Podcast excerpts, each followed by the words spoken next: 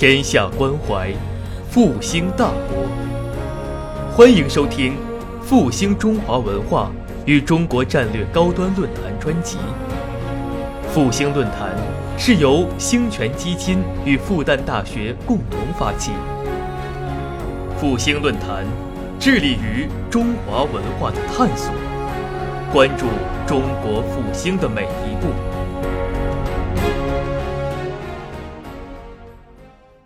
呃，我写这个书的这个目的啊，就是最大一个目的就是想要从一个很正的角度去解读春秋的历史。为什么要从正的角度？因为以前的角度一般都不是正的角度啊。春秋时候啊，我们就稍微说，就是公元前七百多年到公元前四百多年啊，我们这就不多说了。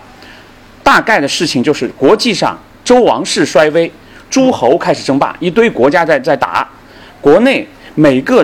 诸侯国内部，他的国君的势力在衰微，那些卿大夫的家族专权啊，这就是最简单的春秋史，极简的。那么春秋史从孔子的视角是什么视角呢？天下无道，啊，就是否定的，啊，就是天下无道啊。我们这个其他的就不不给大家念了啊。然后孔孟子是什么视角呢？世衰道危，啊，意思是说这段历史是一段很混乱的、负面的。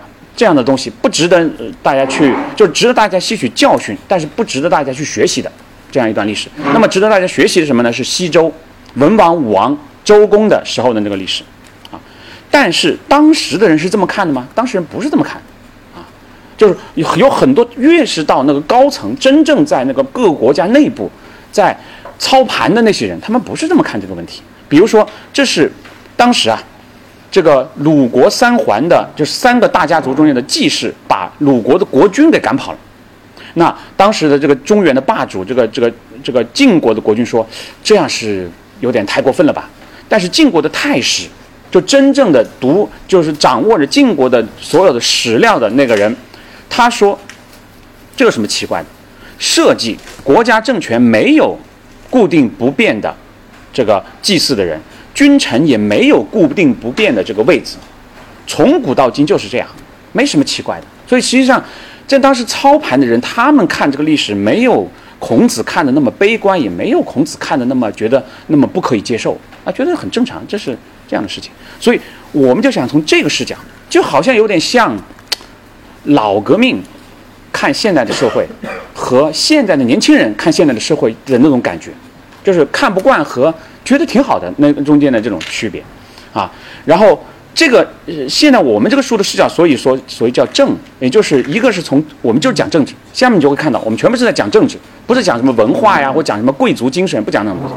第二个，我主要是从正面的角度，就是这帮人难道他们都是觉得我们就是一帮烂人，我们在一个混乱的社会我们就瞎搞吗？肯定不是这样子，他们有他们的追求，有他们的理想。我们下面要讲他们的这个东西，还有一个就是就比较端正的角度，就是春秋时候有很多烂事儿。就好像现在有很多烂事儿一样，你可以把现在这个社会讲得很烂，对吧？你可以讲那些骄奢淫逸的东西，但是那是这个社会的主旋律吗？那不是，对吧？所以我们从一个一个一个端正的角度去讲，那我们就是我现在这这个这个这两本书呢是，呃，为是是它是有上下两册，一个叫齐桓篇，一个叫晋文篇。为什么叫这个名字？因为孟子说，春秋啊，就是鲁呃孔子的那本这个这个儒家的这个经典。它的本质就是它的事儿是什么事儿呢？就是齐桓晋文。齐桓晋文就是当时春秋时期的两个霸主啊。他认为春秋时期的事情，你又说别的都不说，只说最少是什么？至少要说齐桓晋文的事儿。所以我们就这我这第一本书先把齐桓晋文给大家说清楚啊。那个春秋前期啊，在我们进入到这个我们讲晋国之前，我们先大大概跟大家捋一下春秋前期的那个历史是一个什么样的主线呢？它是分四个时期啊，这是我分的啊，以前没人这么分，我我这这是我分的。迷茫期、探索期、新常态和制衡态。迷茫期就是周王不管事儿了，大家不知道该怎么办，这天下该怎么弄。探索期就是有两个负责任大国出来说，一个齐国，一个郑国，说我们想来管天下的事儿，呃，我老爸爸不管事儿了，我们这大哥，我们两个来当大哥，我们来管事儿，就是齐郑小霸。然后到了新常态，就是郑国后来退出了，然后齐国继续努力，最后到了齐桓公的时候，他当上了中原的正式的霸主，然后呢就建立了当时的中原国际的新的秩序，就是霸主管控的这个国际秩序，这就是所谓的新常态。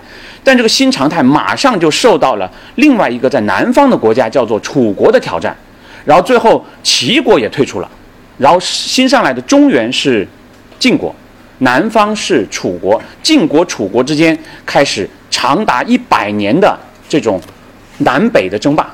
啊，就是打破了这个新常态，然后就进入一个长期的这个制衡态，有点像美苏冷战的感觉，啊，就是这种感觉啊。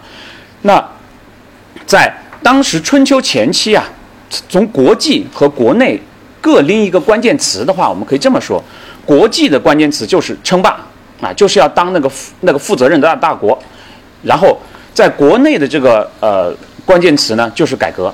所以我们。其中最著名的当然是这两个成功了的国家，一个是齐桓公，一个是晋文公的这个改革。我们今天给大家介绍了，所以为什么前面讲这些，慢慢的大家就知道进入到这个状态。我们今天给大家讲就是晋国的改革，就是晋国怎么变成超级大国呢？它是因为不断的改革才成为超级大国的。好，然后，然后这个是我的这个准备要写的书的第一本啊。然后实际上有一个这样的计划。这本就是《春秋左传》全景读本，一百八十万字的，这个是作为所有东西的基础，也就是我们这个国学新知的这个《左传》读书会的讲义，呃，以前的讲义，但现在经过扩充。然后称霸除了称霸之外，还会有一呃，接下来一一本是《旧世正清子产的国家治理探索》，就是讲一个小国的贤相怎么样把这个小国从从一个很烂的一种状态，啊，就类似于今天朝鲜的这个状态。啊然后拉到一个比较像样的一个国家啊，就是中心，实现了郑国的中心。第三个呃呃，这个第三本这个接下来第三本是会是裂变晋国的官场，我们会讲这个就当时那个晋国的那个领导班子里面是怎么怎么斗争的，然后他们也怎么一起来来维持晋国的霸业。还有一个叫凌迟，这个凌迟不是把人凌迟处死那个凌迟啊，这个凌迟是缓慢的变化的意思，是讲这个鲁国这么一个不大不小。不强不弱的这么温温吞吞的国家是怎么？他面临一些什么困境？他是怎么抗争的？最后一个是叫不服周，是讲楚。其实现在已经改变了这个题目，叫楚国的崛起和奋斗，就是讲南方的，就抛弃这个中原的这个视角，我们到南方的这个视角，把故事重新再讲一遍，看看楚国人是怎么看待这段历史的。这是我整个的这个写写作计划。好，我们下面这前面的这些，呃。铺垫的这个东西，我们大概给大家介绍到这里。然后我们接下来我们大家说正题，一个超级大国的诞生，春秋晋国纵横谈。我觉得在建国七十周年啊的这个时候来来来讲这个东西是很很应景的啊，对吧？我们现在肯定是超级大国，还但是到强国那还要努力。但说超级大国应该是没问题了啊。那第一个，我们就给大家首先介绍一下这个国家啊，晋国。介绍晋国这个怎么叫表里山河啊？就中国人对山呢，对水是有特别深的感情。为什么？因为在古代冷兵器时代，这个山和水构成的这个地缘的这个这个环境是很重要的。就地理，你你看古代历史书，如果你一本《史记》看下来，你不用看地图册，我不认为你能看得懂，真的看懂那里面在讲什么啊？那我们先来看一下这个这个晋国的地理，这个是我们知道的这个这个带地形的中国地图啊。那这条是黄河，就这看不清没关系，我给大家画。这条是黄河，但那个时候春秋时候的黄河是从天津入海的，不是从今天的从那个那个那那个下面山东那边入海，是从天津入海的。好，这是哪儿？这是太行山，这是太行山啊，这是王屋山，这是中条山啊，这个是秦岭，这个是秦岭，这是秦岭啊。然后，所以这个是什么呢？这个是关中盆地。就我们说的八百里秦川啊，就这个地方，然后这个地方是运城盆地，这个地方是临汾盆地，这个地方是太原盆地。大家看不清这个字，反正我大家一念，大家也就知道几个盆地。那么晋国在哪儿？晋国就在这儿，晋国就在这儿啊。那么这个晋国他说的那个地形的那个表里山河是什么意思呢？就是说晋国的地形啊，像一个天然的大城城池，它的外面的护城河就是黄河。黄河是它的护城河，太行山、王屋山、中条山就是它的城墙，所以这一说你就知道这个地形有多么好，对吧？这就是很好的地形。然后其实不是从晋国开始，人们就知道这个地方的形势好啊。这里有一个小黑点，这里有个小黑点，这是哪儿呢？是临汾，临汾啊。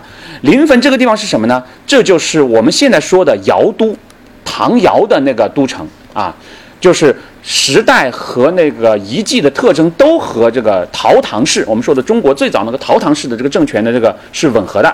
所以现在一般认为尧舜禹啊的最早的这个这个中央的这个政权就在这个地方，然后所以可以说山西的西南这一块临汾盆地啊是中国最有文化的地方，这就是就是呃最早的中国啊可以这么说最早的中国啊，然后而晋国呢就是在这块地方发展起来啊在这地方发展起来，然后这是晋国的这个呃形势地理形势，所以大家知道第一个它有很好的地形。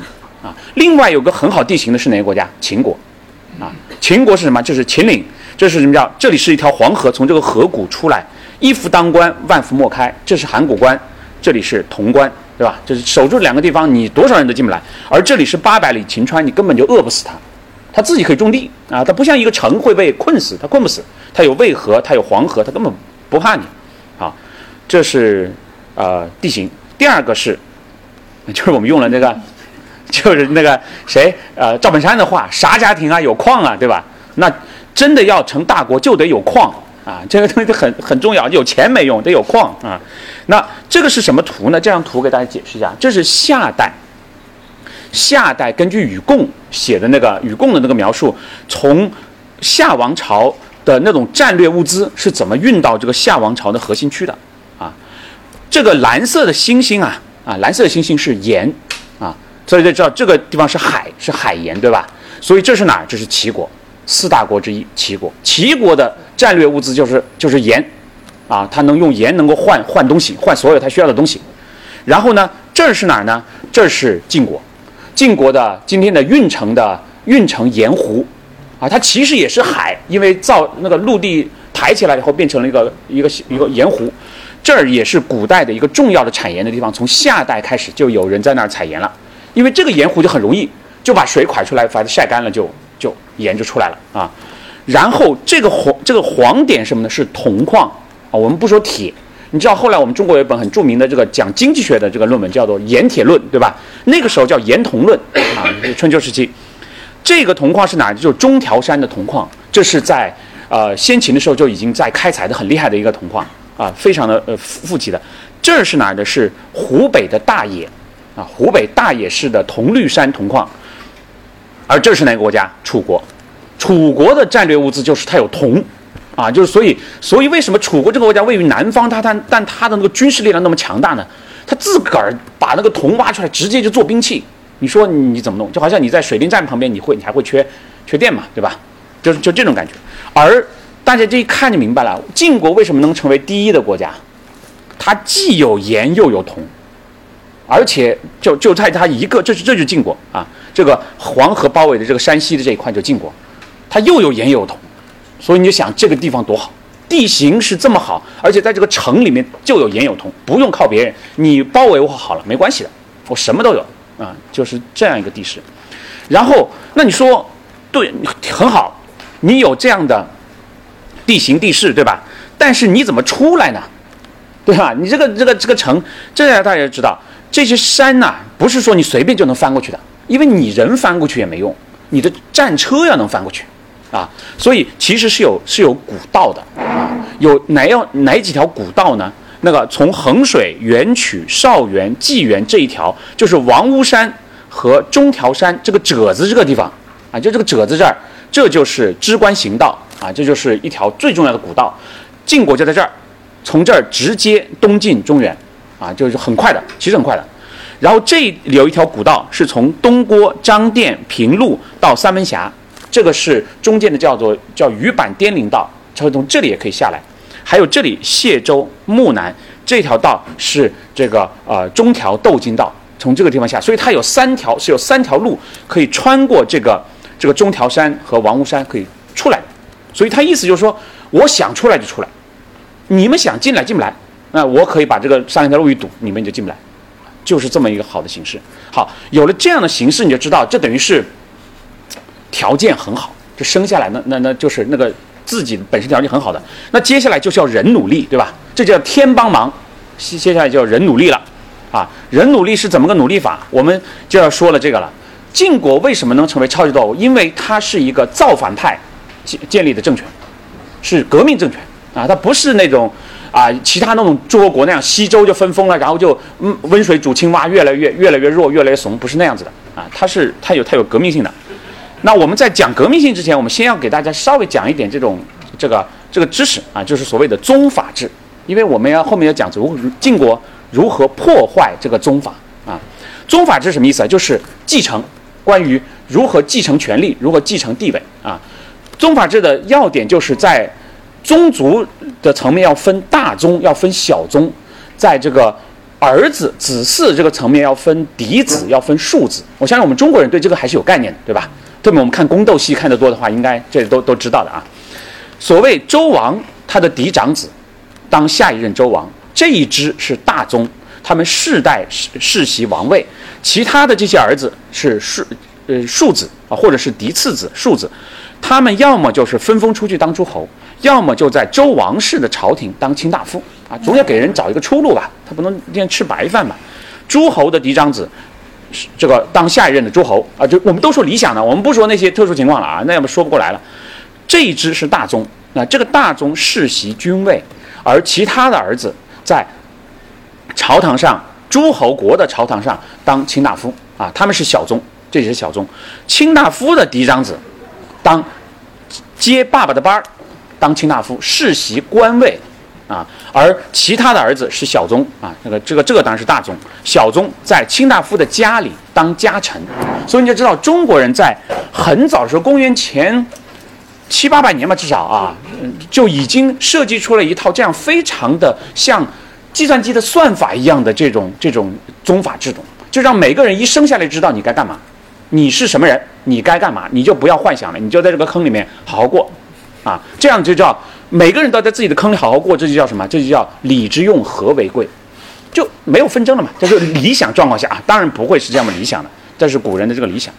好，我们知道了这个以后，我们就下面来开始说晋国的历史啊，这是在西周的末年。西周末年的时候，晋穆侯啊，这是这是晋国的一个一个国君啊，他的老婆在条之役这场战役之后生了太子，他的太子叫什么叫仇啊？太子仇，这个仇就是仇恨的仇的意思，就就那个意思。为什么呢？因为这仗打败了，他说我要记着这些仗打败的仇，啊，就是这样，所以是一个非常负能量的名字，大家理解？非常负能量啊。然后他的弟弟啊，是在千亩之战。后面出生的千亩之战是一场胜仗，所以爸爸很高兴，说：“哎，纪纪念这场胜利。”那然后呢，弟弟叫什么叫成师，就是军事行动取得了成功，师就是军事军的行动嘛。好，所以是非常正能量的名字，这就讨厌了。大儿子是个负能量的，小儿子是个正能量的。那么你觉得是？你觉得你是爸妈？你喜欢哪个孩儿子？喜欢小孩子，对吧？就是就每次叫仇，就想起来当年那个失败的事情。每次叫诚实想哇，那当年胜利的事情，对吧？是心里会有投射的，这种东西是很正常的。所以当时一个乐师听说这个晋穆侯给小儿子命名成师以后，他说：“太奇怪了，国君这样命名小孩。”他说：“名字是用来规制正义，正义用来制定礼制，礼制用来作为政治的本体，政治用来端正民众，这样子做才能够正成而民众听命。如果不这么做，就会产生动乱。所以。”名正才能言顺啊！说好的配偶叫做非叫配，家越互相互相怼的那种夫妻叫做仇啊！就是从古以来大家都知道这字儿什么意思。如今你把大儿子叫做仇，小儿子叫做成师，这从名字里就能看出来了祸乱的征兆。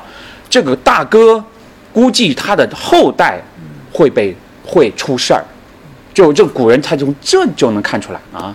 然后，然后到了这个晋文侯的时候，还，然后这个太子仇啊，太子仇啊，他其实在还没上位的时候就被人篡了权，然后他带了一波人杀回去，把那个篡权的人给杀了，然后他就即了位。所以这个人还挺狠的，但他生的那儿子不行啊，生的儿子不行。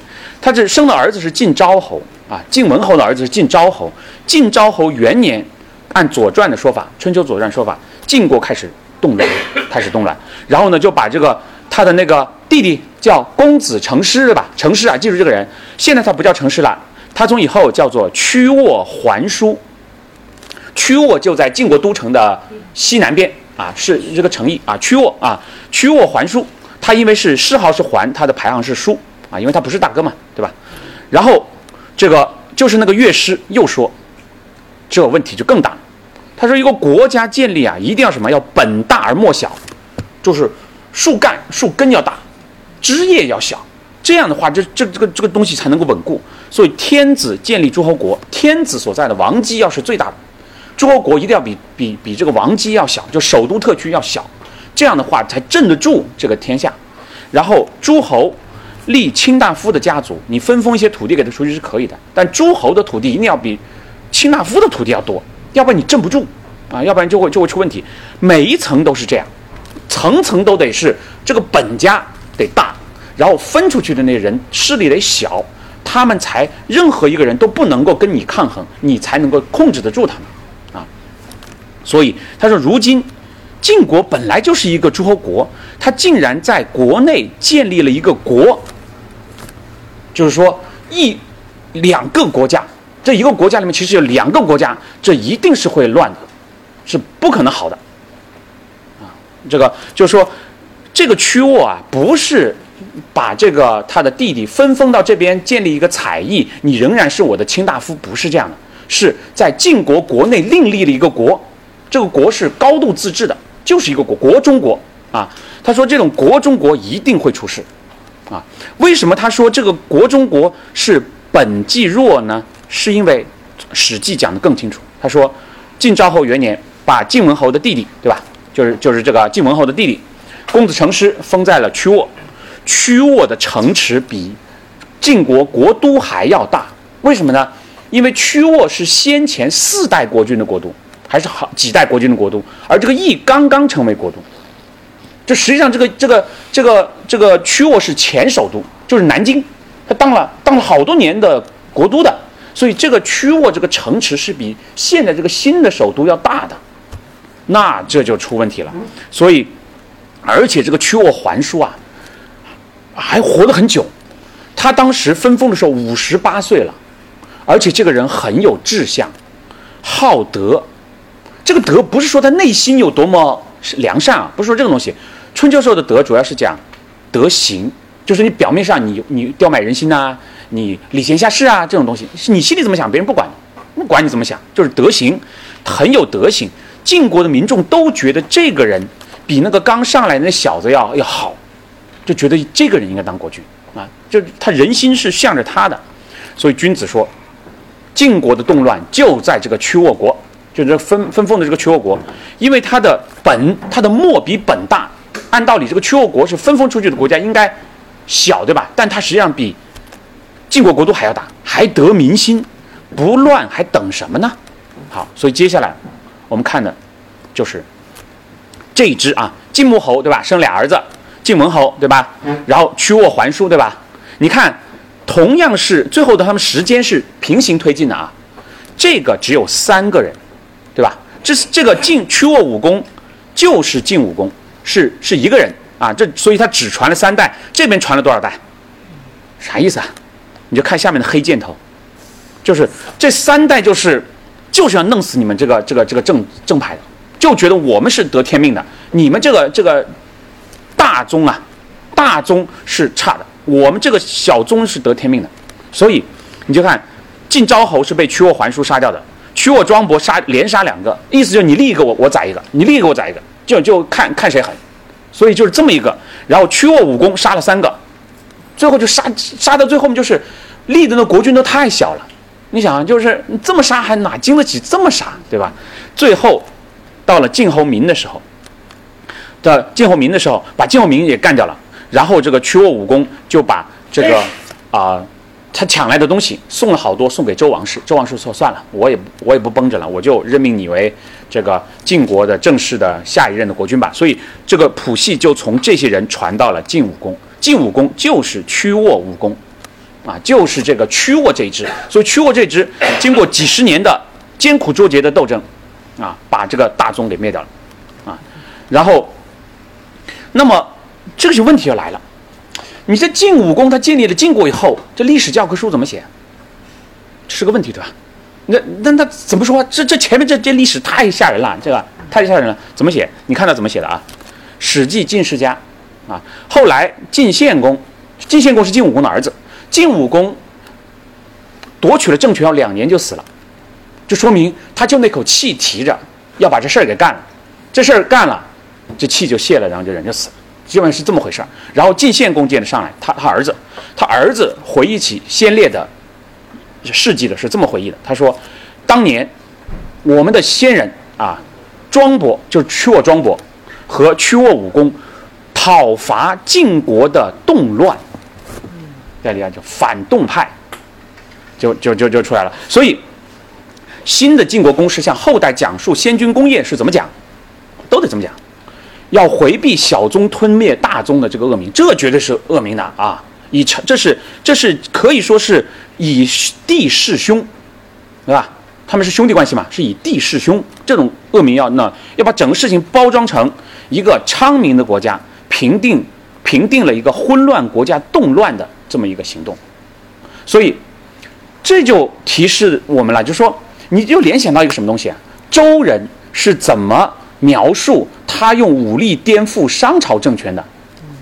哎，你们就知道这个对是吧？就提示我们，除了从传统传统的角度啊讲这段历史，都是从篡夺啊、毁灭呀、什么就违礼呀这种角度去讲的啊，就很很坏的。我们可以从革命和新生的角度来分析一下屈沃殆尽的这个实质，对吧？屈沃国名义上臣属于晋国，就像周名义上臣属于商王室，没错的吧？是一君臣关系吧？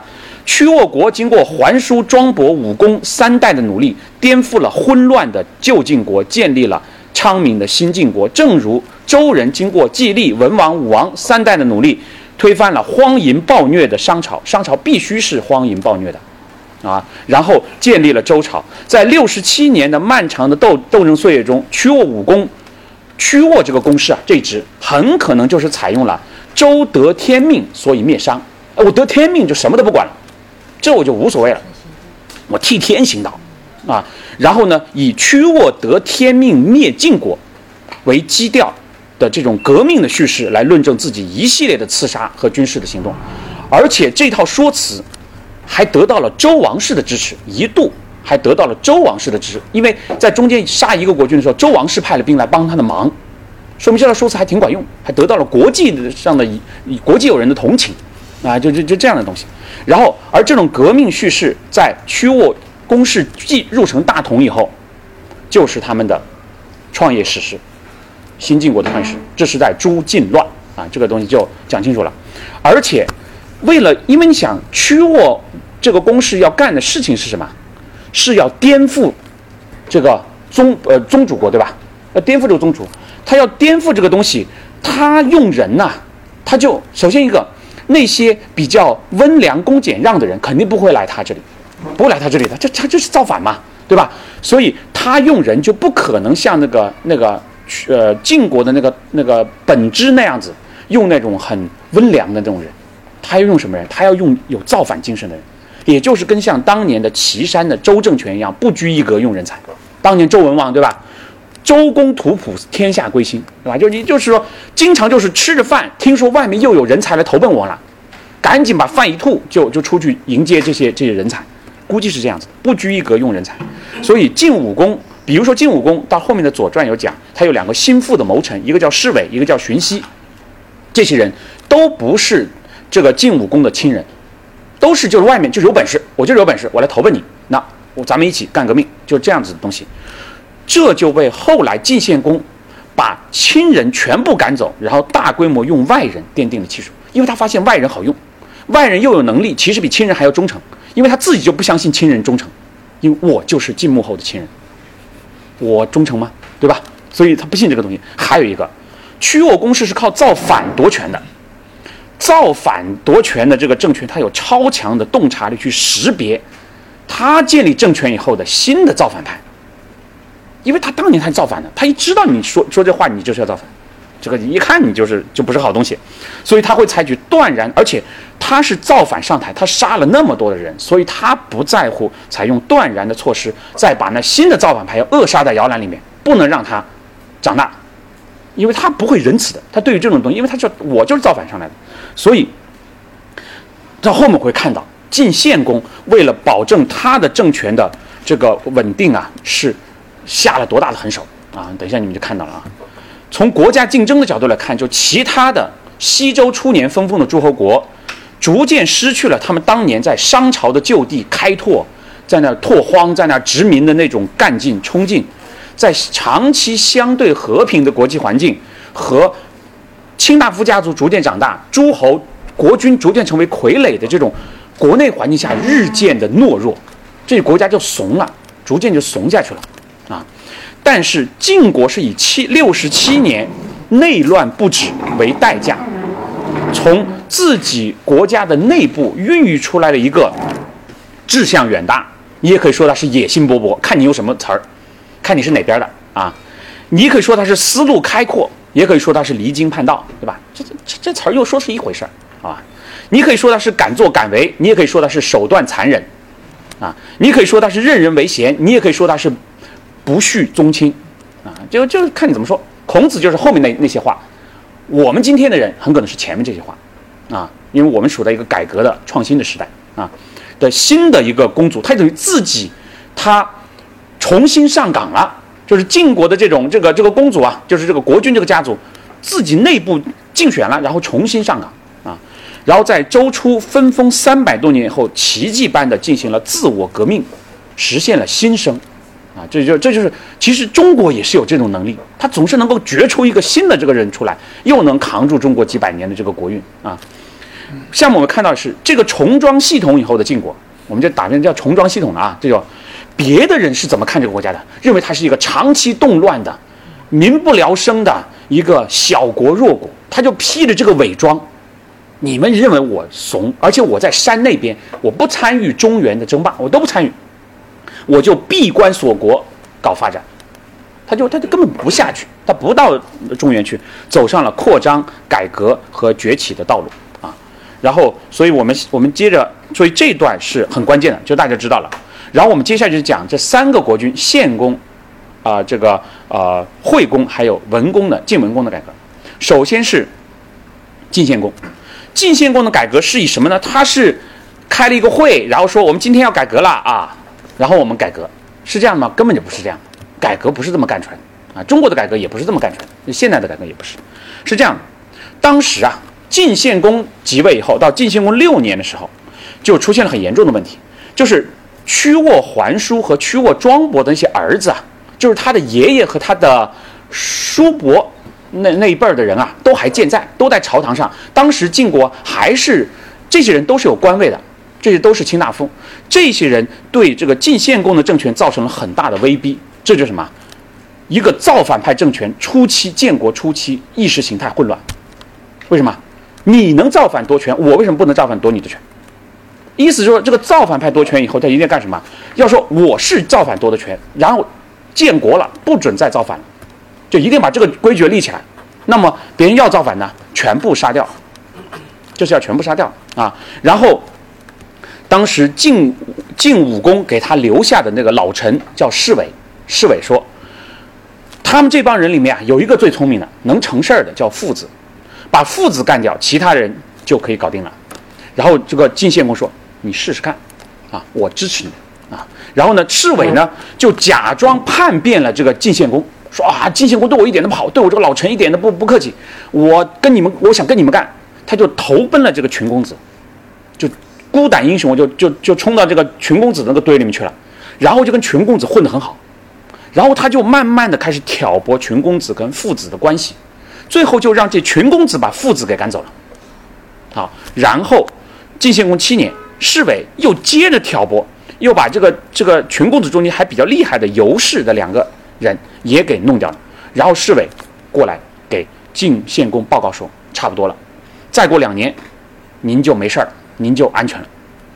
到了晋献公八年的时候，市委就唆使群公子自己把自己里面的唯一的两个，不是，就是剩下这两个还有点本事的人干掉，然后就说我们给你做做了一个城，啊，让你们改善你们的居住条件，你们就都去那个城市住。这群公子就全去了这个叫做巨的城市去住。然后那年冬天晋献公自己提刀上，就就带着兵包围了这个城市，把这个群公子一锅端全部杀掉，啊，然后到了二十六年春，侍卫就他有很大的功劳嘛，对不对？他就当了大司空，大司空是干嘛的？管工程营造的，管建城墙的。出来第一件事是干嘛？赶紧加高这个晋国都城的城墙，以及加高晋献公住的那个地方的宫墙。因为为什么？这这杀了多少人？这这这这这是造了多大孽啊！这所以他就自己要加强自己的安保啊！这个就是这么干，就这么干。然后晋献公，我们要稍微接下去要说这个晋献公的这个啊，这就是到了这个时候，就是怎么样？晋献公，呃，他的朝堂上已经没有他的比他辈分高的，就是叔伯辈的和爷爷辈的群公子，就那些先君的儿子，全杀光，杀光了啊！那那这个朝堂上还有谁？还有他自己生的儿子，他是怎么把自己的儿子也一个个都都都搞搞走的呢？我们要看，就有个女人起了很大的作用。这个人是晋国改革的大功臣，就是骊姬。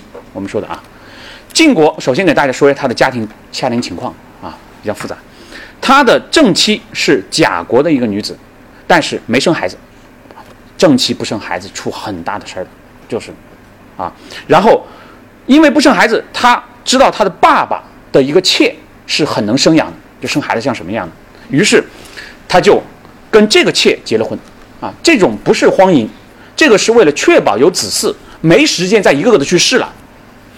就就就就哪个好用的，先拿来，咱们先先把先把孩子先生了再说，就就这样，把这个这个爸爸验过货的好用，那拿过来生，生了两个，一个是秦穆姬，就是秦穆公的夫人，后来嫁出去，一个是太子申生，所以你知道这个女人一点都不污秽的，她就是夫人，你能生你，所以生下来就是太子，没事没问题的，好母以子贵，这就叫做母以子贵，然后。他又跟大戎胡姬，因为晋国旁边都是戎狄，就是那些那些那些游牧的那些民族啊。大戎胡姬生了公子重耳，又跟小戎子姓的小戎生了公子夷吾，这个就是晋文公，这个就是晋惠公啊。大家记住呀，公子重耳就是晋文公，公子夷吾就是晋惠公啊。好，然后呢，他有一次去攻打黎戎，就是今天的陕西骊山，大家知道骊山下面的那个那个那附近那个那个戎狄。杀了黎戎的这个首领，我们就不跟大家辨析了。还有几种说法，但我们就我们为了快点跟大家讲，就不跟大家辨析了。杀了这个黎戎的首领，然后虏获了他的女儿黎姬，就是这个黎戎的这个国君的女儿黎姬。然后呢，就回了国。回国以后很得宠，非常得宠。然后就生了公子奚齐，同时还掳还掳走了这个黎姬的妹妹。这个妹妹也跟晋献公生了儿子，叫公子卓。他家庭就这么个情情况。下面我们就看，就这么个家庭啊，最后能闹出多大事儿啊？这个骊姬啊，就是在这个史书里讲讲得很清楚，他就是要报仇。你把我爸给宰了，我要让你们家绝对不安宁啊！我肯定不会让你好过的啊！我肯定要让你气，让让你让你家破人亡，就就这个骊姬。所以他为什么那么能得宠啊？故意的，就是一边很恶心，一边。一边很那个，就是那就那种啊，就是埋着像那个施剑翘一样。大家知道施剑翘这个人吗？就是为了杀自己的那个那个仇人，嫁到是那个人里面去，就那个那个民国的那个奇女子，大家可以自己百度一下，大概是那种类型。然后他进了宫以后啊，进了宫以后，大家看过《延禧攻略》吗？啊，《延禧攻略》里面是不是一个小一个小宫女儿跟一个一个小宦官对吧？不是组成了一个团队吗？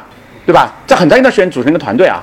这个是一样的，是骊姬跟这个一个幽人，就是表演音乐的啊，一个一个幽人组成了一个团队。幽师教骊姬夜半哭泣着，就骊姬是天天陪睡嘛，就侍寝嘛，侍寝嘛就聊会聊会天儿呗，对不对？咱们不能是吧？呃，在这里先聊会天儿，然后聊天的时候就哭着对献公说：“我听说啊，太子申生特别喜好仁德，而且……啊，等一下，看这个东西。”特别喜好仁德，而且很强势。他非常的宽容，非常的宽惠，而且对民众很好，这都是别有用心的。啊，那如今他在说什么？你知道吗？他说国君啊，一天到晚跟我混在一起，被我这个狐媚的这个女子所迷惑了。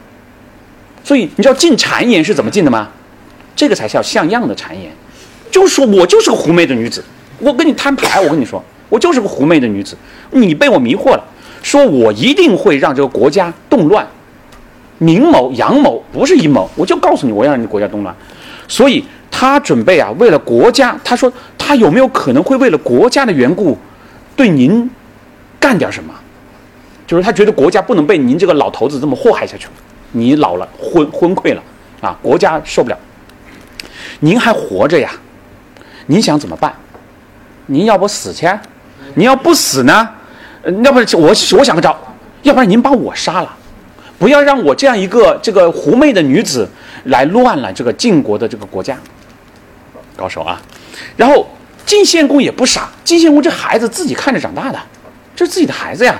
他说，他难道会爱会爱民众而不爱他的父亲吗？对吧？这是个好人嘛，好人呢？为什么连陌生人都会爱？那对的父亲为什么会不爱呢？骊姬说：“我就怕这个。我跟您说啊，我听说外人有句话说，行仁德啊，和治理国家不一样。行这种私人的仁德啊，爱亲叫做仁啊，就爱自己的亲叫仁。为了国家呀，对国家有好处才叫做仁德，这是对的。这是孔子就是赞成这种仁德。”啊，就是大人，这叫大仁大义。所以，做民众民众军长的人没有私亲，民众就是他的亲人。想想这个，如果他认为能够让民众有利，让百姓和睦，他还管得了什么什么现在在位的君主了？所以，因为众人的缘故而不爱私亲，大家会很感动，会更加的拥拥戴他。他将以作恶开始。而将以美名终结，用后来的善行掩盖掉前面的罪恶，人民是非常健忘的，啊，根本就不会总是记得那个仇，没什么好记仇的，只要你对我好就行。就想想那时候清朝入关对吧，杀了那么多人，那后来不还康乾盛世，还是歌功颂德嘛，对吧？就这样。然后，所以只要是只要是为民众的利益生长利益，杀了君主，杀了这个昏君，能够让民众得到更。多的利益，民众谁还会阻止他呢？杀了父亲却没有施恶于他人，他也没没杀别人，他只是杀了自己的爸爸，谁会去把他赶走呢？如果他和民众交换利益，一说我杀了我爸，啊，你们能得到好处，我能能当国君，这交易怎么样啊？然后能够得到民众的宠爱，他的志向他志向完成了，而民众又高兴，那么就更想这样做。谁能不被这么美好的前景所迷惑呢？这理政治理论水平怎么样？这这很高啊！所以，即使他爱您，他内心我不否认他是您儿子，他对您内心是有私人的爱的，有的。但是这种大的迷惑是没法解脱的呀！我现在跟您打个比方，姑且把您，您别生气啊，把您比作商纣王，我把你比作商纣王，咱们来推演一下。如果商纣王有一个很好的儿子，先把商纣王杀了，不要彰显商纣王的罪恶，而说商纣王是在征伐东夷的时候英勇的战死的。然后，如果是这样子的话，然后更改弦更张，把国家治理好，这样的话都是死，商纣王都是死，那么商纣王就不会被周武王给杀掉了，而且他的祭祀也不会废了。可能到今天咱们还商朝呢。这都有可能，那这样的时候，你怎么知道商纣王到底是好人还是坏人？因为他的儿子写的史书里面，他爸爸是征战东夷英勇战死的，然后这个儿子继承先君的遗志，然后继续改革创新，啊，继续开拓发展，然后把这个国家弄得很好。你怎么说？所以他一说，您还别认为您被他干掉了，您能得什么？他会得骂名？不会的，他要干得好。他可以把随便搞个故事说，您要是想不忧虑，您行吗？您能不忧虑吗？如果大难到了才忧虑，怎么来得及？就这一段，这段就猛啊！这这这，所以，然后这个晋献公害怕了，因为这逻辑实在太严密了，实在是，我觉得真的有逻辑啊。然后他说，那咋办？晋献公就慌了。因为你知道，人们在半夜的时候，本来就是心理防线最 最容易被突破的时候，对吧？是吧？所以那些就是挽救自杀的那种节目，都是在那种半夜里那种 call in 的那种节目，然后怎么怎么样，对吧？因为半夜的时候，人是最那个容易被说服的。他说这样子，您这样，我跟您说啊，您赶紧退休，当太上皇啊，就意思是像太上皇那样的，把国政交给他，他不就要这个吗？他也不是一定要杀掉你，他是你儿子，而且他是很仁爱的儿子。他但凡你能让他得到他想得到的东西，他为什么要把你杀掉呢？也没必要，对吧？养着您，他得到他的东西以后，他就会放过您的，很简单，没什么。而且您好好考虑一下，你们这一族人，你们这个屈沃这一这一家人，从屈沃还书以来，谁爱过自己的亲人？正是因为你们不爱亲人，所以你们能够成就大业。啊，这话就说的。有水平啊！我真的，我真想给黎基鼓掌啊！当时，就是说，他的意思就是说，什么意思？他他，因为他这段话是最有力度的，这句话最有力度，因为他说到了晋献公即位以来最忧虑的一件事情，就是公族里面会有人继承屈沃殆尽的光荣传统，犯上作乱，继续犯上作乱。实际上，为了防止这个事情发生，晋献公已经杀掉了所有他觉得他可以杀掉的人，但自己的儿子他没想到要动，毕竟还有人人性嘛，对吧？这个这个人，但是。大清洗以后，他跟所有的剩下的那些亲属党羽，那肯定不来往，那咋来往？就成了孤家寡人，一个人住在深宫之中，对吧？然后这人会扭曲的，然后有一种深刻的不安全感，总觉得有总有刁民要害朕，就是那种感觉。所以，骊姬前面前面肯定已经说了很多离间这个太子跟君父关系的话，肯定不这肯定不是第一回啊，前面都讲了很多，而这一番谗言是在那个基础上正中要害。就把晋献公心里挥之不去的这种不安全感，这种模模糊糊的找不到对象的这种不安全感，变成了明确的对他的太子的猜忌和反感。但是我们要想到，从晋国的发展角度看，骊姬这段话非常有洞察力，准确的总结了晋国成功夺取政权的法宝，啊，就是无亲，就是就是不认亲人，亲人有什么用？谁有本事谁上。所以晋献公通过侍卫杀群公子。以稳固君位，这也正是发扬了屈沃先君的无亲的作风，对吧？他用的不是自己人去杀自己，他是用外人去杀自己人。那外人很厉害，孤胆英雄冲到，你知道那个一旦泄密，当场就会被被被被干掉的，对吧？那个侍卫，我们后面会看到，晋献公正是因为在骊姬的提议下说国都内以后不能有亲人，然后只能用外人。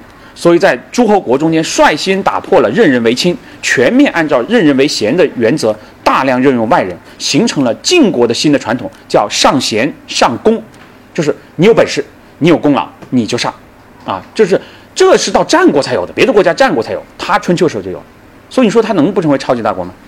为晋国的百年霸业奠定了坚实的基础。从这个角度讲，优师和骊姬才是晋国霸业的大功臣，啊，他们的挑拨离间。为晋国最终成为春秋时期的超级大国做出了独特的、不可替代的贡献，啊，然后这个骊姬后来，我们中间的故事不跟大家讲了，其实那段很精彩啊，杀了就是就是用谗言逼太子申生自杀以后，然后又开始造公子重耳和公子夷吾的谣，说太子申生想要害害您那事儿啊，重耳夷吾都知道，你要不然你你不去问问他？然后这个重耳夷吾听说了这个事儿以后，他们就跑了，他们要活命，而这个骊姬就会说：“你看他们有事儿吧？我说他们有事儿吧，对吧？你还没去抓他就跑了，他心里没事儿，他为什么怕你抓呀？其实人家想，你骊姬在上面挑拨，我被抓了，我还能活啊，对吧？申生啊，那么干净的人都都死了，我们还能活吗？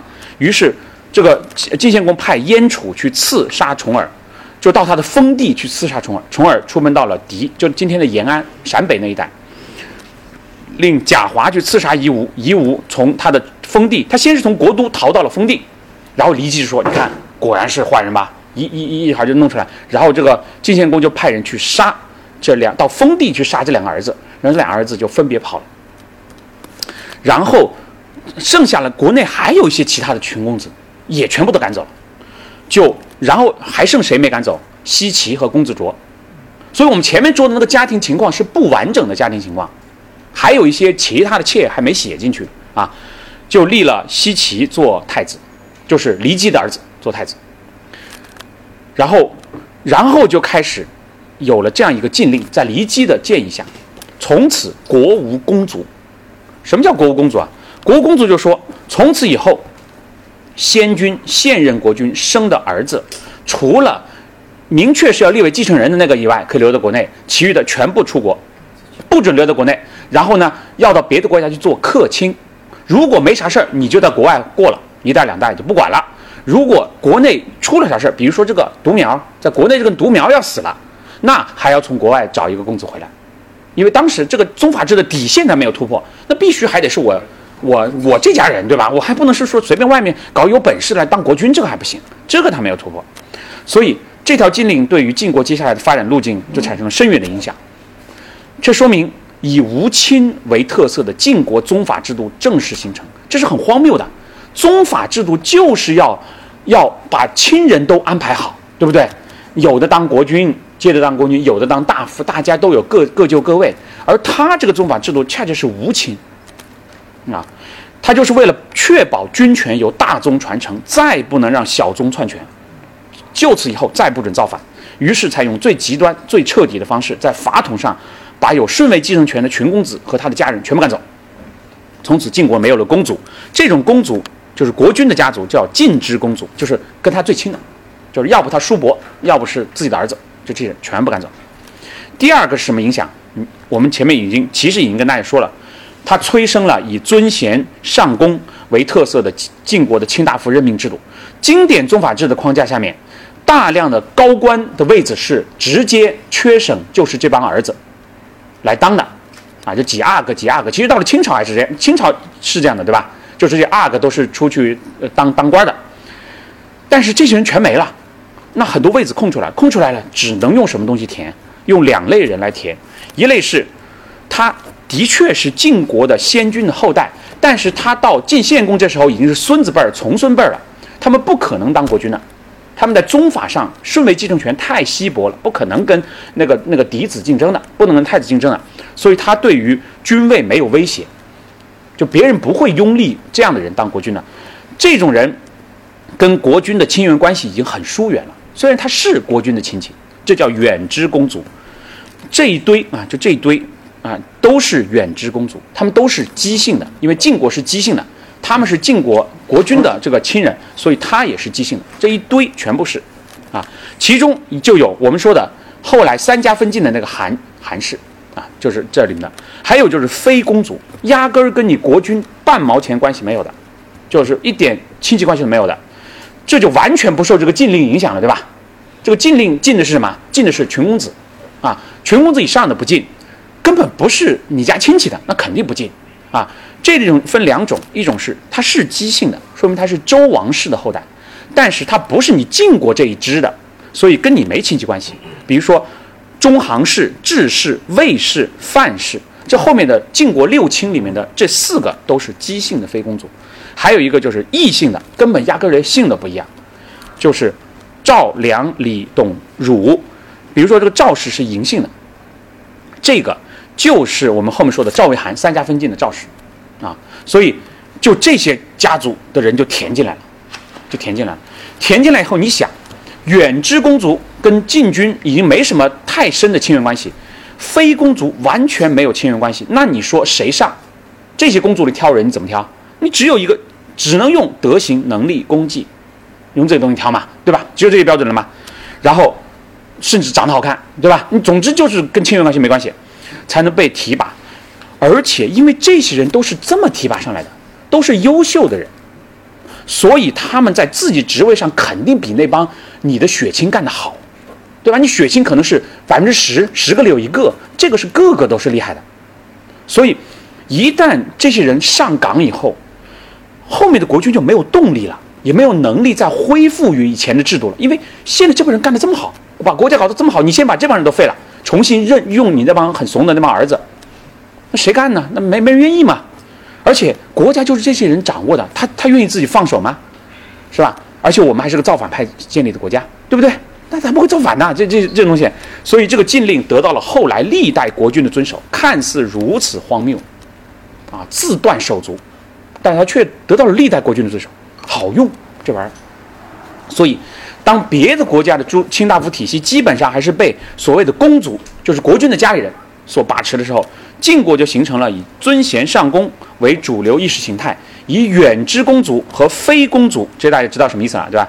为主体的卿大夫家族群体，而这个群体为晋国异军突起，成为中原霸主，并且长期争争霸，这是长效机制，人才机制是长效的，提供了坚实的组织和人才的保障。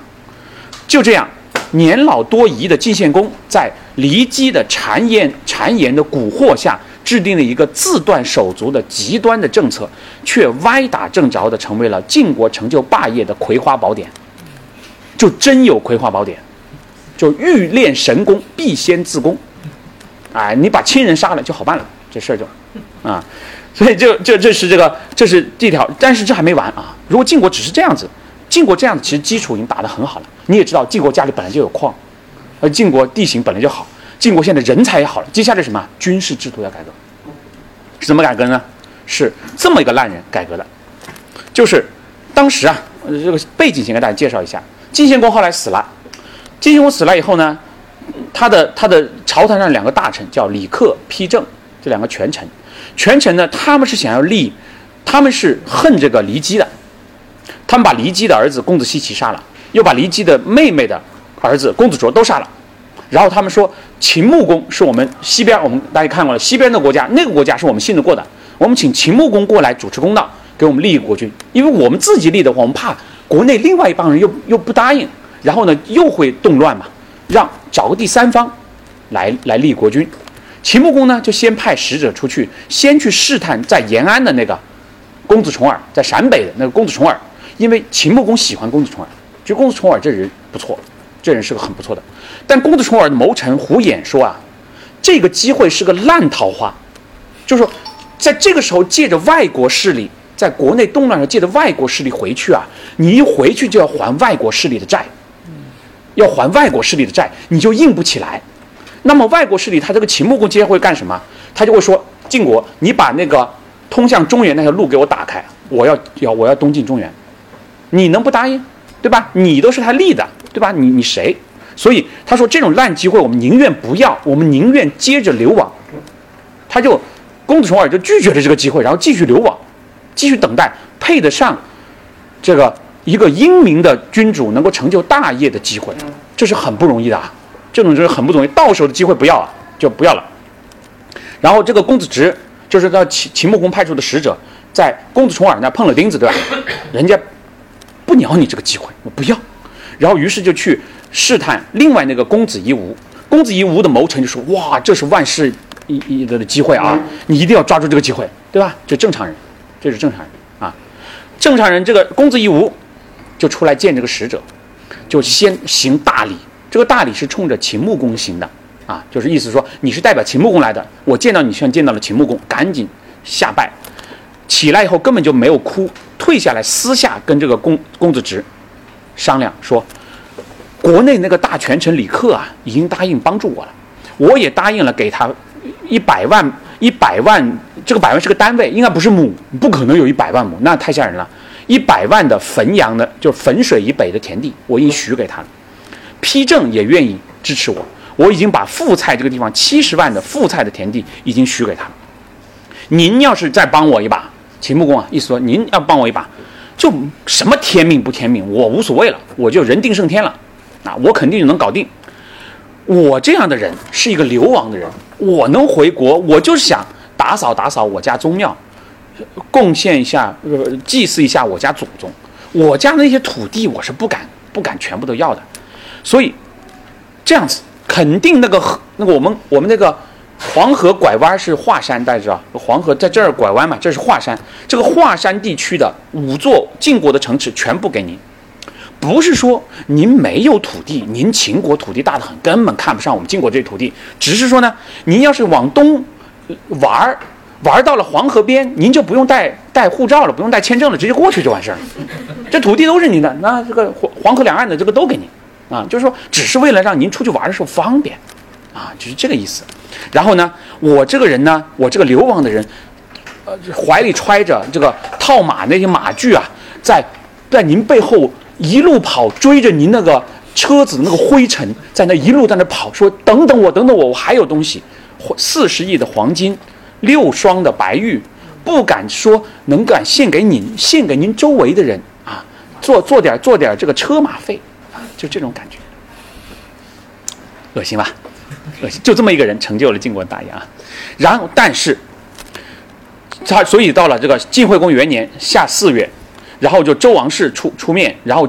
齐国，因为齐国当时齐桓公，当时中原霸主齐桓公立了这个晋惠公。晋惠公一上来先干什么？先把李克杀了，说这国内的动乱全是李克干的，啊！我现在要要我一上来我要我要端正朝纲，我要我要杀李克。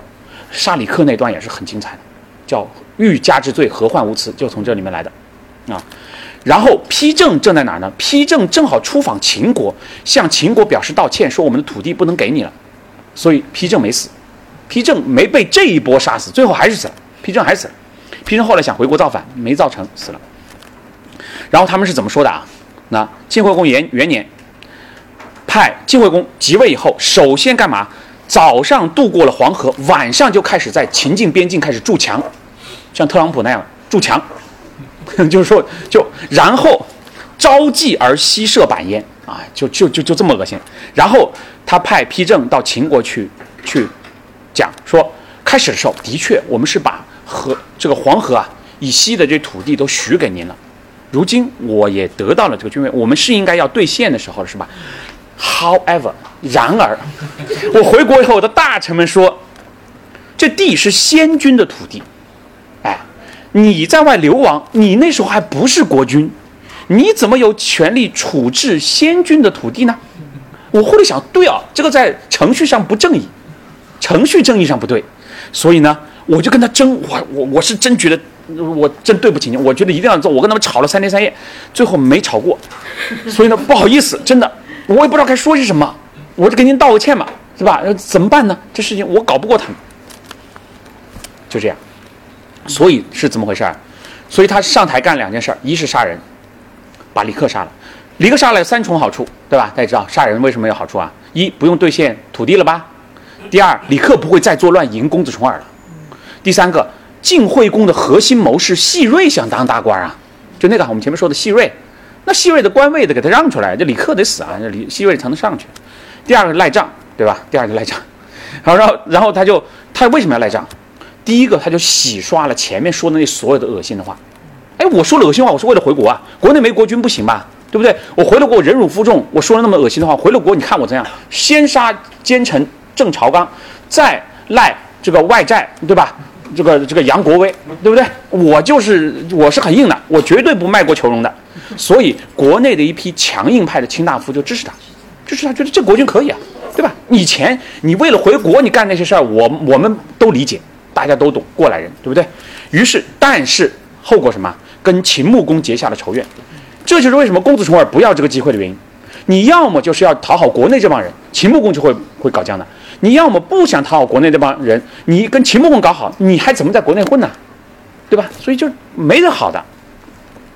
然后到了最后啊，说秦晋呃晋惠公回国的时候，他在秦国的那个那个那个姐姐，就秦穆姬啊，就是那个大荣胡姬胜那个，就说：“哎呀，你知道那个贾军一直没生女儿，那个贾军好可怜，对吧？他一直在冷宫嘛，说你对他好点。”就是我觉得她挺可怜的这个女的，然后他又说：“哎呀，我们爸爸昏了头，搞了个什么这种禁足群公子这种东西，这种东西别的国家没有的，这晋国特色搞不得！这这这这种这普世的这都是要要要要要任用亲人的，咱们不能搞搞自己特色的东西啊！所以你要把这群公子再招回来。这我爸爸昏，你还昏吗？但是你想，晋惠公能把群公子招回来吗？这绝对不可以，对吧？所以晋侯回去后，他是怎么善待这个贾军呢？”他跟贾贾军结了婚，就说明这个贾军很有姿色啊。然后他又不纳群公子，群公子当然不能回去啊。这个时候我国内事儿还不够乱呢，这个我还把群公子招回来跟我再打一架。然后所以秦穆姬就怨恨这个他这个弟弟，所以在她老公秦穆公面前就不说他弟弟好话了啊。然后呢，然后她比如老公说我想打晋国。打对吧？支持你。他说：“我那弟弟，我早想把他干死了。你你你赶紧去，对吧？就就这这种感觉。晋穆晋惠公许诺要用土地来贿赂那些中大夫李克皮正，后来全部背弃了。晋穆公晋晋惠公说了要给河外列乘务，最后全部都没给。晋国饥荒的时候，秦穆公给他运了粮食。秦国饥荒向晋国运粮食，晋国根本就不晓得运粮食。所以秦穆公是想要称霸的，他想要当天下的霸主的，所以他就积攒这种德行，意思就以德报怨。他积攒了足够的德行、足够的理由以后，他就要讨伐这种这种叛逆的、这种无道的、昏庸的这种国君。于是他就伐晋，啊，他就伐晋，不只想他不是想灭掉晋国，想不是这样的。那时候不是这思路啊，不是不是灭国的这思路，是要通过打一个国家树立自己的威名，啊，是这样的。然后秦国就抓了这个晋穆呃晋惠公，抓了晋惠公回去了，啊，秦穆公抓了晋惠公回去了。我们这战争场面我们就不说不说了。然后这个晋国那些大夫们、卿大夫们是怎么样的？是一个个都是蓬披头散发，然后一路扎着帐篷跟着晋惠公。为什么？是我们这些人让你到了今天这步的，对吧？当年是我们这些强硬派不让你把这土地贿赂给他，然后你也跟着我们干了。现在你这个国君被抓走了，我们心里过不去。所以晋惠公在国内是有人的，晋惠公是有人支持的，就是强硬派那帮人。然后秦穆公就看着这帮人也挺可怜，就说：“你们为什么这么伤心？我跟着我带着这个人回去啊，我不会太过分的，你们放心，我不会把他宰了的，你你们放心。”然后这个这些人就三次下拜说：“您踩着后土，带着黄天，黄天厚土都听到您的话了，我们在下风口都听到了，所以您可千万不能背弃背弃承诺，啊！所以你就知道晋晋惠公在国内是有人缘的。”啊，是有人缘的啊，他他其实并不是在他在这些人心中就是母子，对吧？他在秦穆公那就是就是就是个不讲背信弃义的人，所以同样一个人，他到底是什么样的人，就看你是站哪边的，对吧？你是哪边的？好，这个时候晋晋惠公被抓了吧，对吧？然后呢，这个晋惠公他当时后来秦穆公啊就就决定和谈，就说可以你们签一个卖国条约。我可以把这个晋惠公你还回去，可以，好。然后呢，晋侯呢就派了当时在晋惠公身边的一个叫细启的人回国，把这个秦国愿意和谈、愿意放人这个消息传给国内的一个人叫侠吕侠吕夷生，我们就叫吕生吧，简单一点，好吧，叫吕生啊，叫传给吕生。吕生也是晋惠公的心腹，这个人是心腹，然后就准备是叫他过去主主持这个谈判。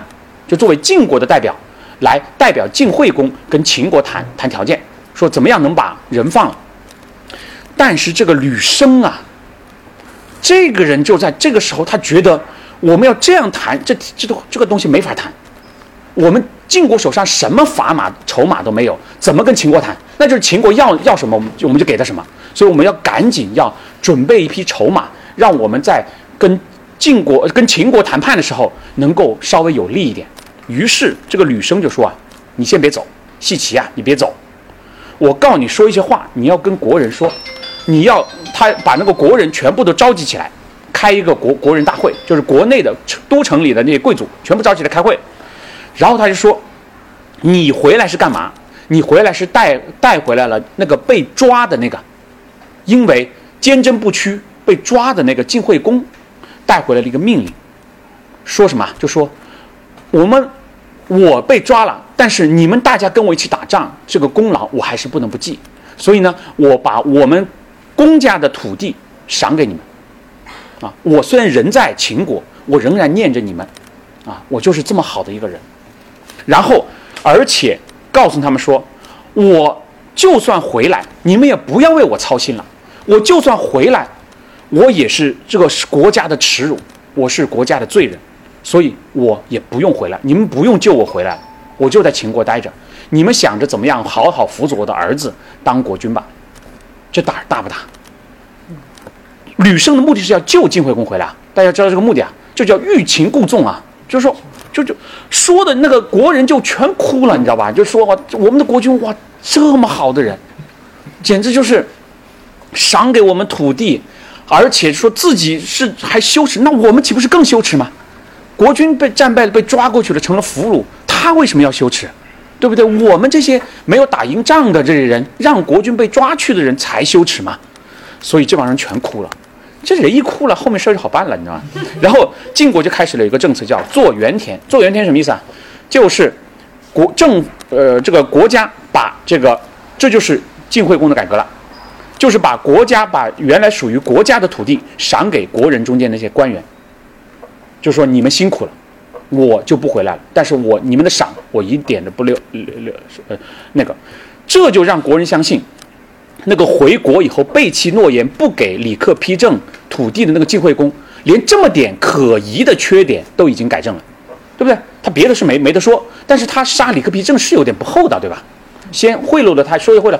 现在你看出来，他真的是为了国家。你看他自己被抓了以后，他的真真实的想法什么？他其实一点都不可惜那些土地，他是一个这么好的人，愿意跟贵族分享利益。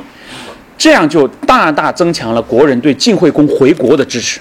你越是说我不回国，别人越想把你接回国。好，第二个叫，然后大家哭的那样的时候，吕生跳出来了，直接从后台跳到前台，说一边估计也在哭啊，哇，好感人，然后太感动，然后说，他就喊开始喊口号，说国君自己的危亡一点都不担心，心里想着都是群臣们的利益，这种恩惠太感人了，太感人了。我们应该怎么对待这个国君呢？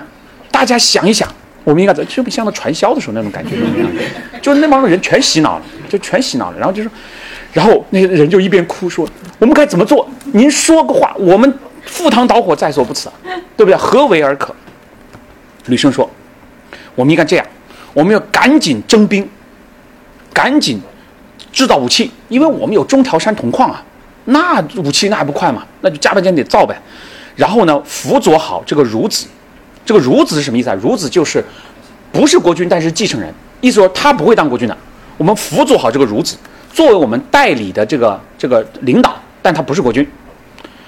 诸侯听说我们丧了国君以后，又有了一个代理的这个领导人，而且群臣更加团结，武器更多了。这样的话，喜好我们的人会会觉得我们是有希望的，想要。弄我们一把的人会害怕的，这样可能是有好处的。于是晋国开始做周兵。做周兵什么意思呢？在做周兵之前啊，各个诸侯国是什么制度？是当兵啊，只能是国都里的贵族当，就是卿大夫、士啊，士人，主要是士人，就是低级贵族当当兵。将领当然是卿大夫。然后呢，城外有大片的郊野。就是那种农业区，农业区啊，农业区那种地的人都是基本上是被征服的那些异族的后代，在那这样种地，那些人是没有资格当兵的。他们能干什么？他们可以扛大包啊，挖壕沟啊，筑营垒啊，这些他们可以干啊，但是他们没有资格当兵。也就是当兵是贵族的权利。其实各个国家的贵族制都有这个特点。你看现在，比如说像英国那么哈罗公学什么那种东西，他们很强调体育。就要要要要要粗暴的那种体魄，然后要文雅的精神，对吧？然后，然后他现在的改革是什么？这个州就是国外这个国都外面郊野地区的行政单位，意思说以后直接向野人征兵，就是全民皆兵，那就是全国都都可以征兵了。这样一一弄以后，其实是有问题的。为什么？因为以前野人向国内的这些贵族交贡赋。国内的贵族在留下大部分，然后呢，他这个征兵还有征军需物资，征兵征军需物资两个是一起的。国之前，国内的贵族只要自己留了很多，交一部分交给国家做军需物资，然后自己出人啊当兵就可以了。现在是国家直接把手伸向野人，就是去减少中间商，直接农超对接了。就是国家跟跟这些农民直接对上了，农民直接当兵，农民直接把东西交给国家，那么这个贵族的利益是受到了很大的损害的。正因为这样，所以晋国做做周兵以后五十年，鲁国开始推行同样的改革，叫做丘甲。因为鲁国的郊外那个行政单位叫丘，不叫周啊。晋国做周兵一百年后，郑国开始推行类似的，叫做丘赋，也是一样的。而这两场改革都遭到了国人的强烈的反对。我们知道有一句话，啊，“苟利国家，生死以”，那就是这话吧？“苟利国家，死生已之”，就是郑国的相国子产在准备搞这个改革，国人就是那些贵族就死亡威胁，说要要弄死你的时候，发表了宣言，说弄死我就弄死我，我也要做这样的改革，啊，就是这个时候弄的。而晋国做周兵为什么没有大的阻力呢？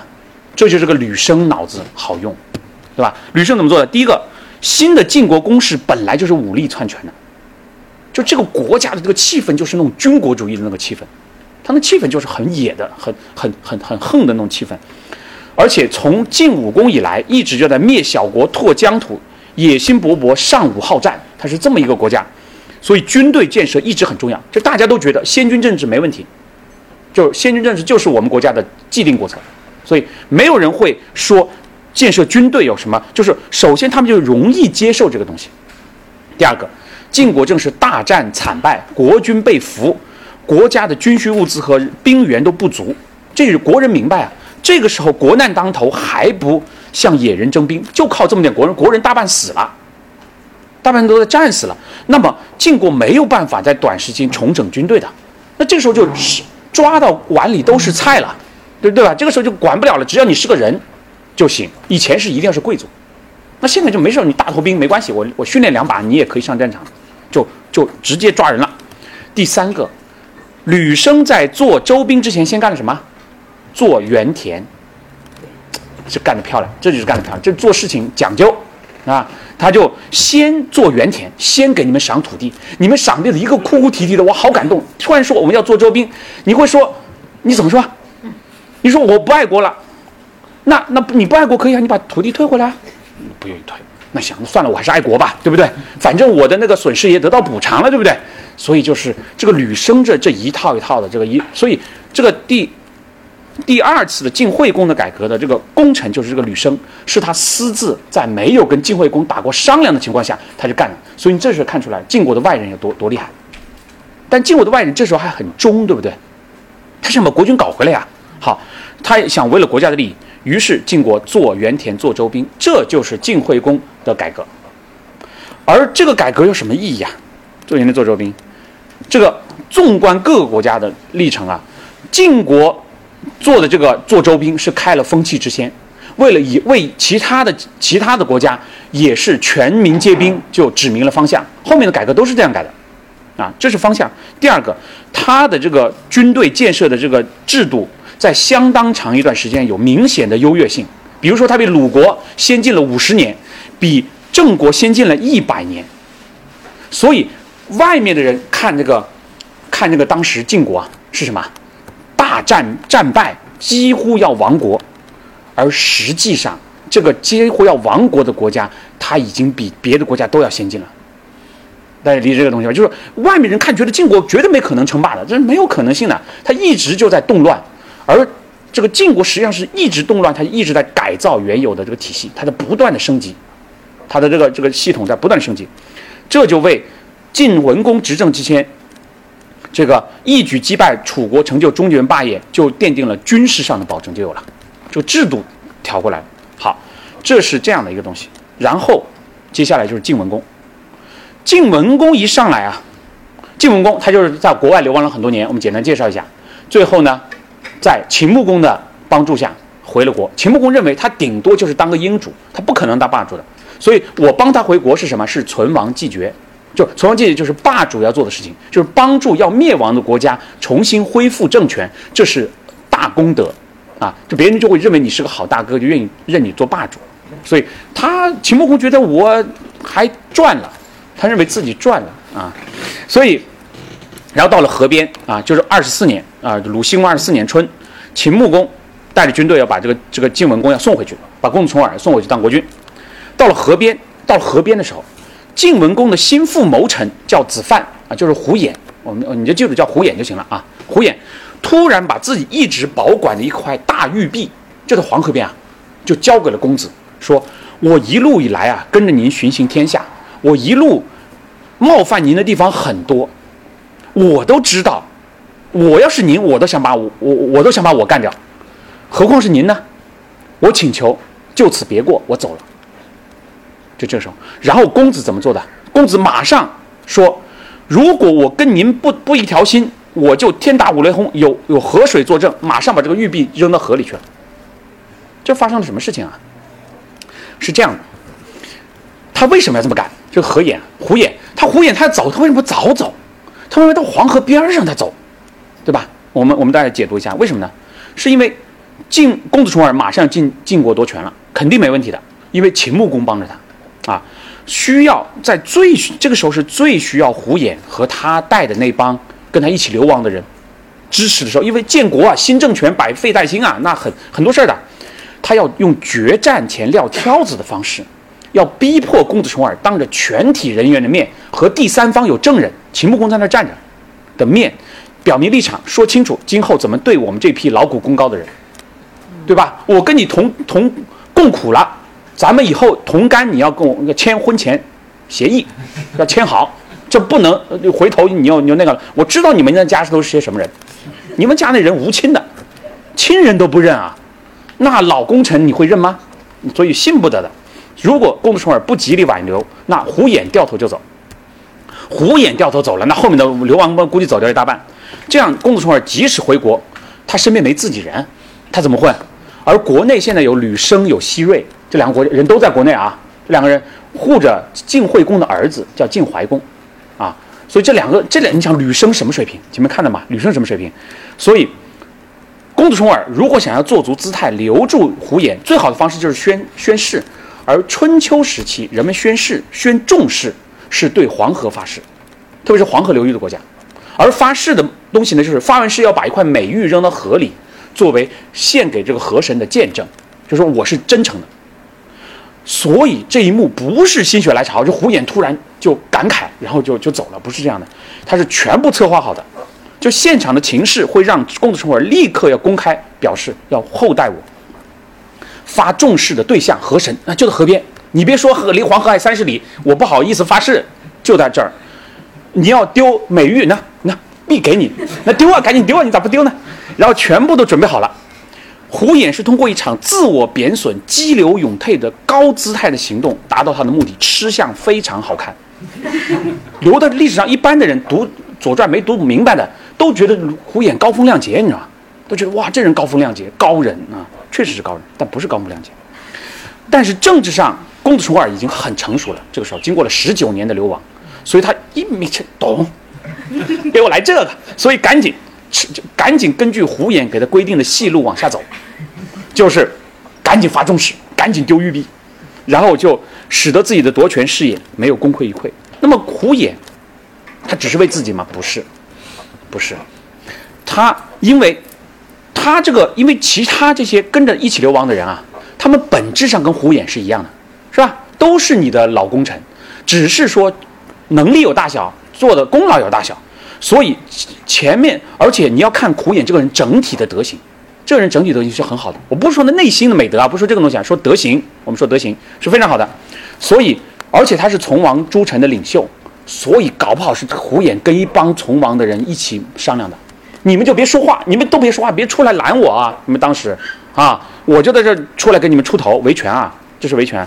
所以他的目的，主要目的是要确认整个从王团队在新政权你会怎么对我们？我们一定要高官厚禄的，我们凭什么？不然这么多年，对吧？跟着你打天下，好，好，这是这个从王团队是要奖赏的。然后后来啊，回了国以后，从王团队还不断的给晋文公讲故事。你看，那有一天晋文公王的时候啊，有一个戎狄的人献了那个大狐狸和大豹子的那种皮啊，就因为他旁边都是戎狄嘛。文公就说：“哎呀，你说这大狐狸、大豹子有什么罪过啊？他的罪过什么呢？他这身皮太漂亮了，这是他的罪过，叫君子无罪，怀璧其罪，对吧？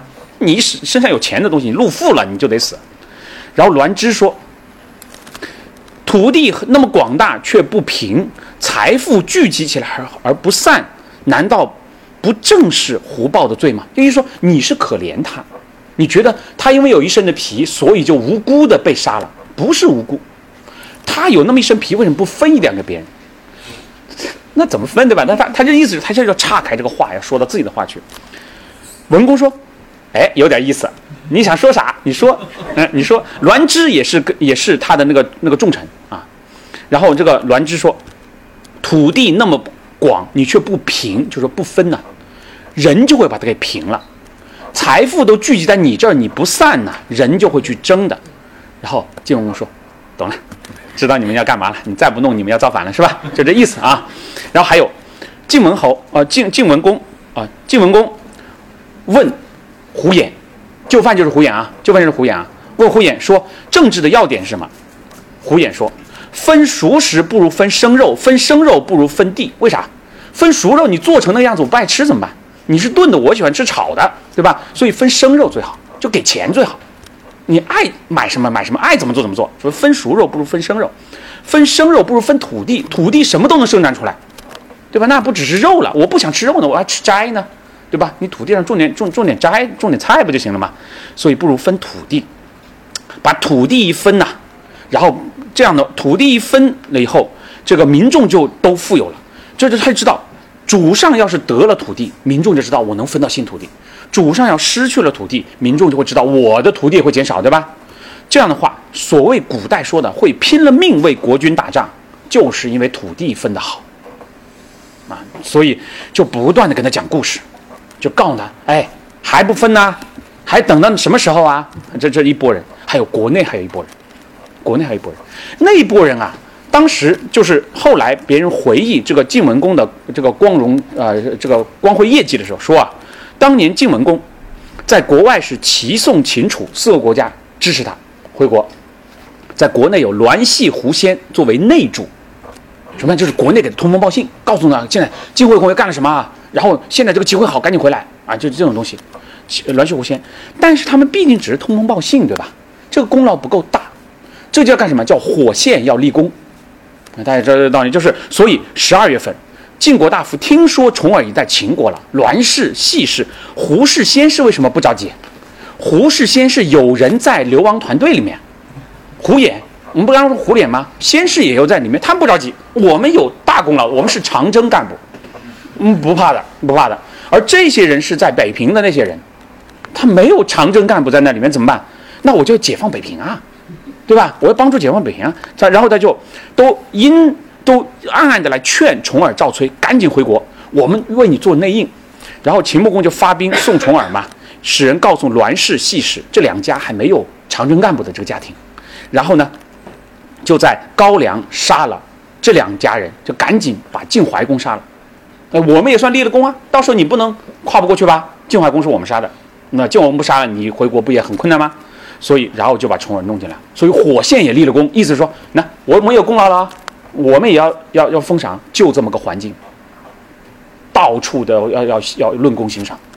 这种情况下，我们再说一下，在这样的一个环境下，总设计师是谁？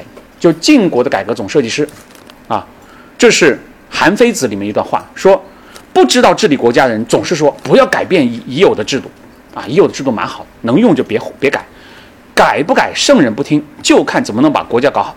所以，古代。古代不要变，就是说，就是说不变。这个肠道是因为是呃变不变肠道，在于这个肠道古代的这个制度行不行？伊尹如果不不改变殷商的制度，姜太公如果不改变周朝的制度，那么商汤周武王就不会称王了。说明韩非子看到了很多我们没看到的材料，就是姜太公很可能他是周朝初年治理作乐或者说改革的一个很重要的人。但是全部被周公功劳抢了。但是韩非子知道，他们可能看到一些什么东西，说其实真正周朝制度变革啊，就是改革啊，就是就就是在得天下之间改革，是姜太公干的，啊。然后如果管仲不改变齐国的制度，这我们都知道；郭衍不改变晋国的制度，那么齐桓公、晋文公就不会称霸了。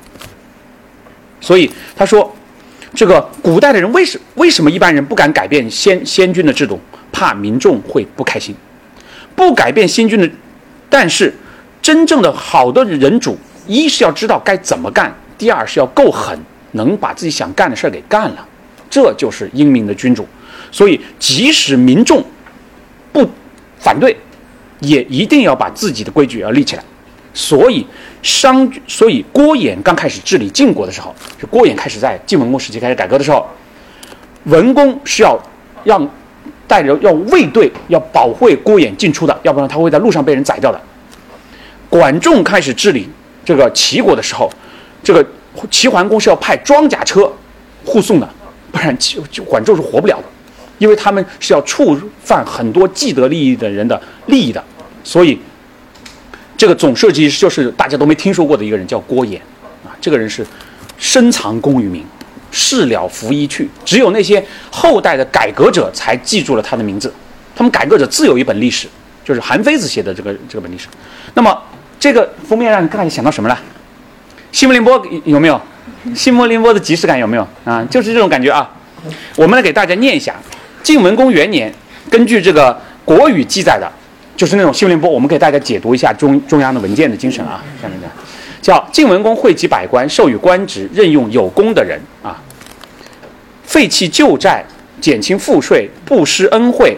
分财给寡少的人，救济贫困的人，启用埋没的人，匡正困顿的人，资助无才的人，好像中央文件的，我感觉啊，这个，然后这就是中央文件，因为减轻关税，修治道路，便利通商，宽待农民，劝勉农耕，提倡互助，节省费用，丰充盈资财，改良器物，招民德教，使民心更加醇厚，举规，制定常法啊。来，呃，然后推举善人，任用贤人，然后这个常制定常法来确定事务，从而辩证民愤来培养善德，听着感觉就感觉都对啊，都应该做是吧？嗯，不知道该说些什么，对吧？就是那种，然后昭明旧族，啊，就是那些那些旧的那些那些家族，然后爱亲戚，啊，那个提倡贤良，尊重贵宠，赏功劳。侍奉那些老人，呃，对宾客礼呃那个礼敬，然后对故旧要友好，好像也对啊。这个这个那然后然后后来说这十一家，虚吉胡姬栾系伯先杨蛇董韩这十一家担任进官，进官什么官呢？就是直接跟国君接触的官。就是说，国君早上啊早朝以后啊，他跟群臣们做个揖。然后群臣没什么事儿的，就各回官府理事；要跟国君商量大事儿的那些官员，就进国君的寝宫，跟国君坐下来谈。比如说六卿啊，那卿还有一些太史，太史那太史要随时在那儿记东西，对吧？还有一些就占卜的人，就比如占卜的，那是国君，国君不能让你知道的，只有他跟国君在一起。我跟你说啊，我想占卜一下我那太子什么时候死。你说这种事情怎么怎么？我想另立一个小儿子，你看他什么时候死啊？你说这种东西，你说能肯定是跟国君。贴身的，对吧？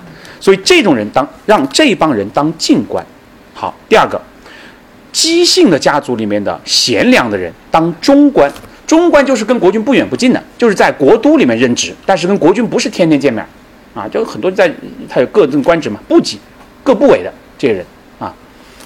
异姓的，就是跟国君不同姓，不是姬姓的，贤能的人掌其远官，远官一般就是各个封地、各个国。国家掌握的城城池的长官，边境的那些官员，这就就是有异性智能。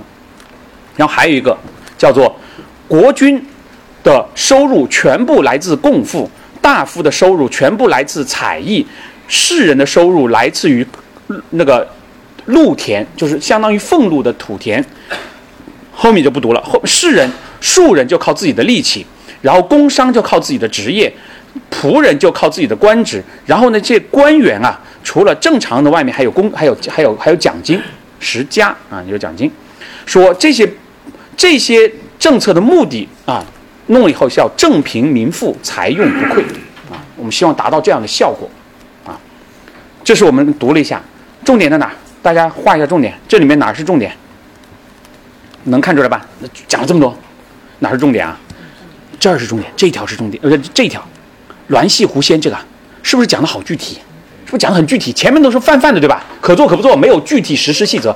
但是在这种整体方案里会讲的很细的，那一定是国家真的想做的。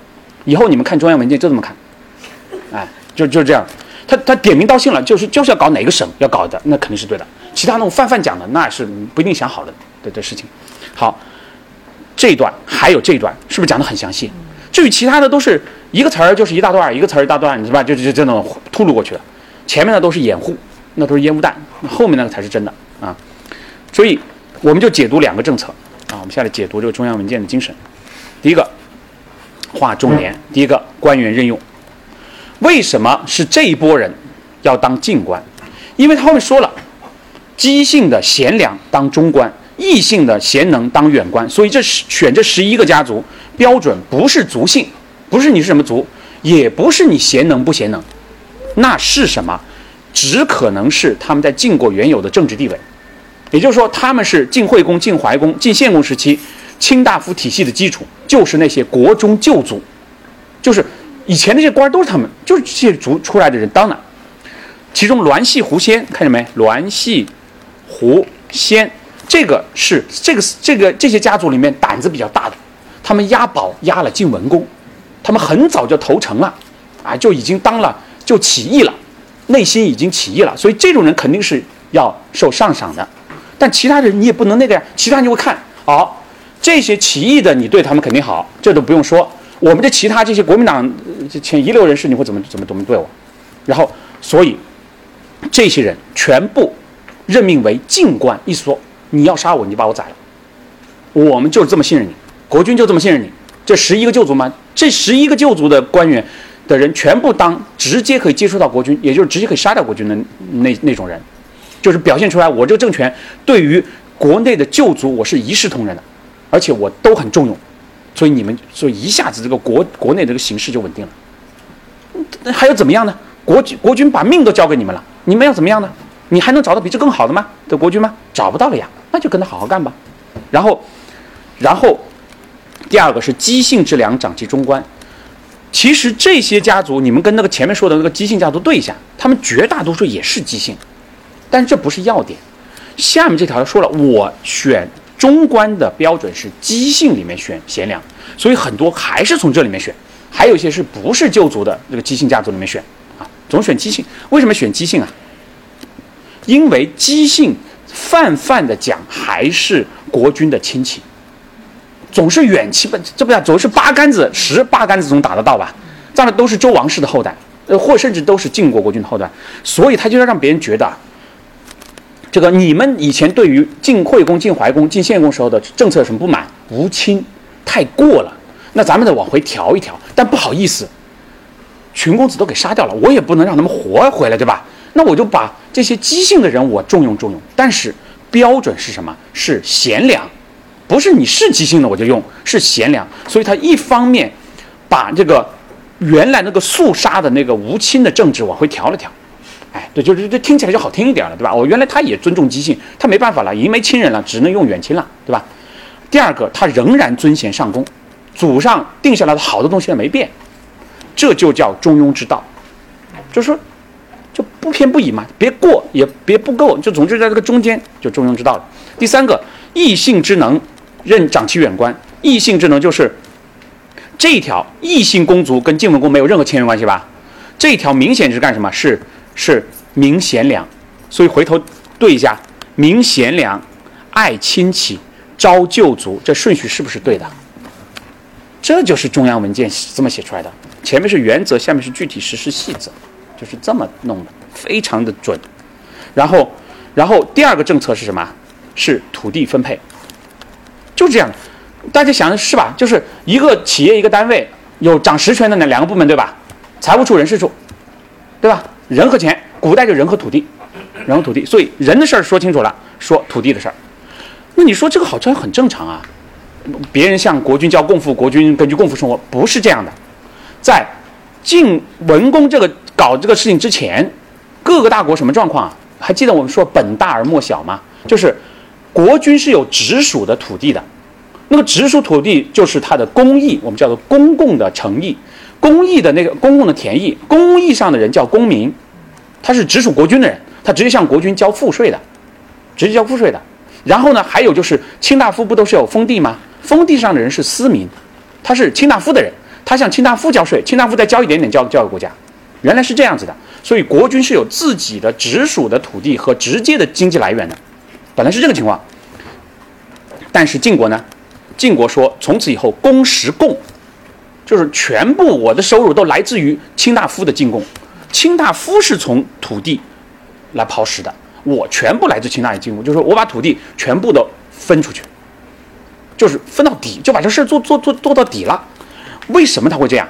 因为最开始的时候，晋献公。打了很多的小国，就是晋献公，这个我们的前面没说啊。打了小国怎么治理？分封给这些外人，就就就就当时他那那外人。然后晋惠公惨败，为了为了让国人支持什么做原田，但做原田还是个临时的政策。晋文公的做法就是要沿着晋献公、晋惠公的这个政策导向进一步深化，正式的说，这就以后就是国家的基本原则了，就是公共的土地分出去，意思就是说，你们就给国家好好干，国家土地越多，你们土地就越多，你们的利益跟国家利益是绑定的，啊，所以这就造成一个什么东西啊？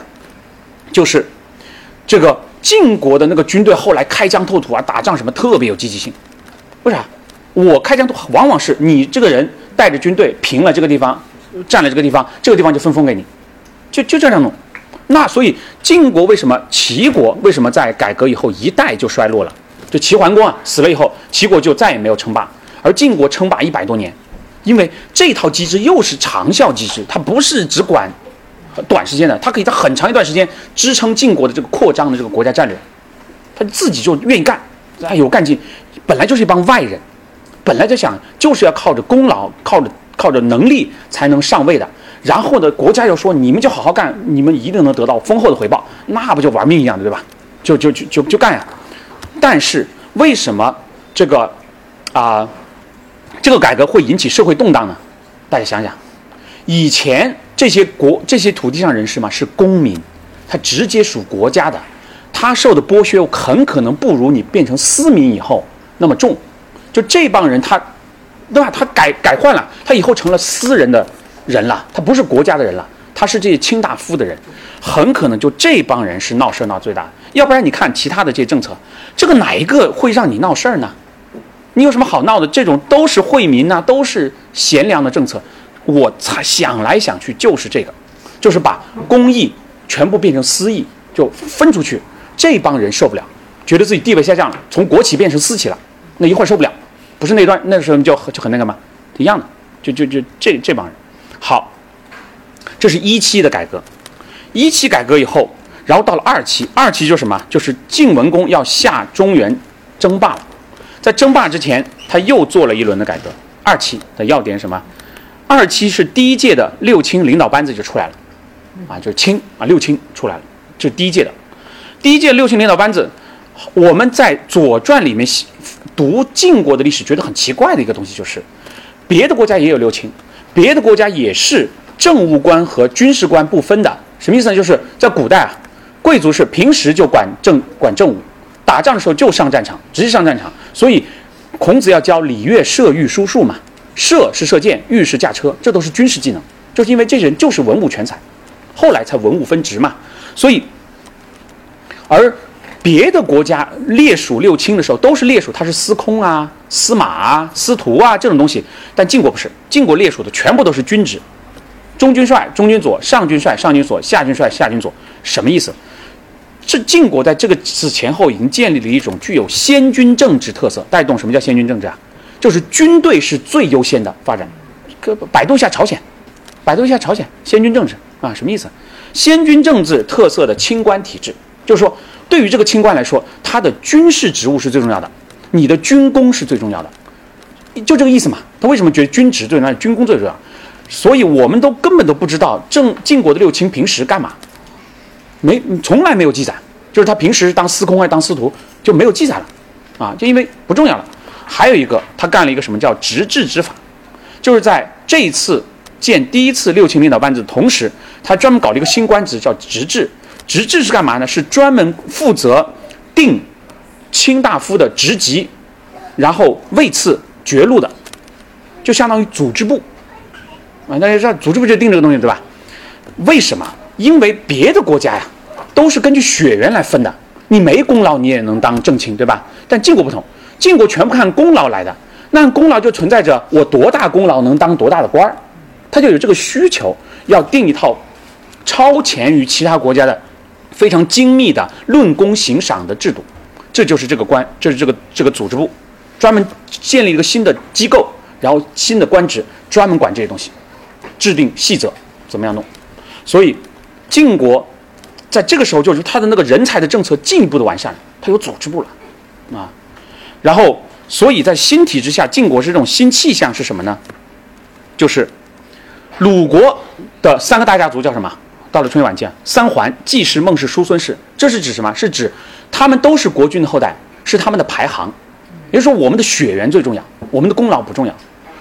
郑国七穆啊，这七个大家族是郑国把持郑国政权的，他们都是，这是这些字都什么意思呢？都是他们的祖宗的字，字号的字啊，也是说我的我我爸爸是我爷爷是谁最重要啊？我什么功劳不重要？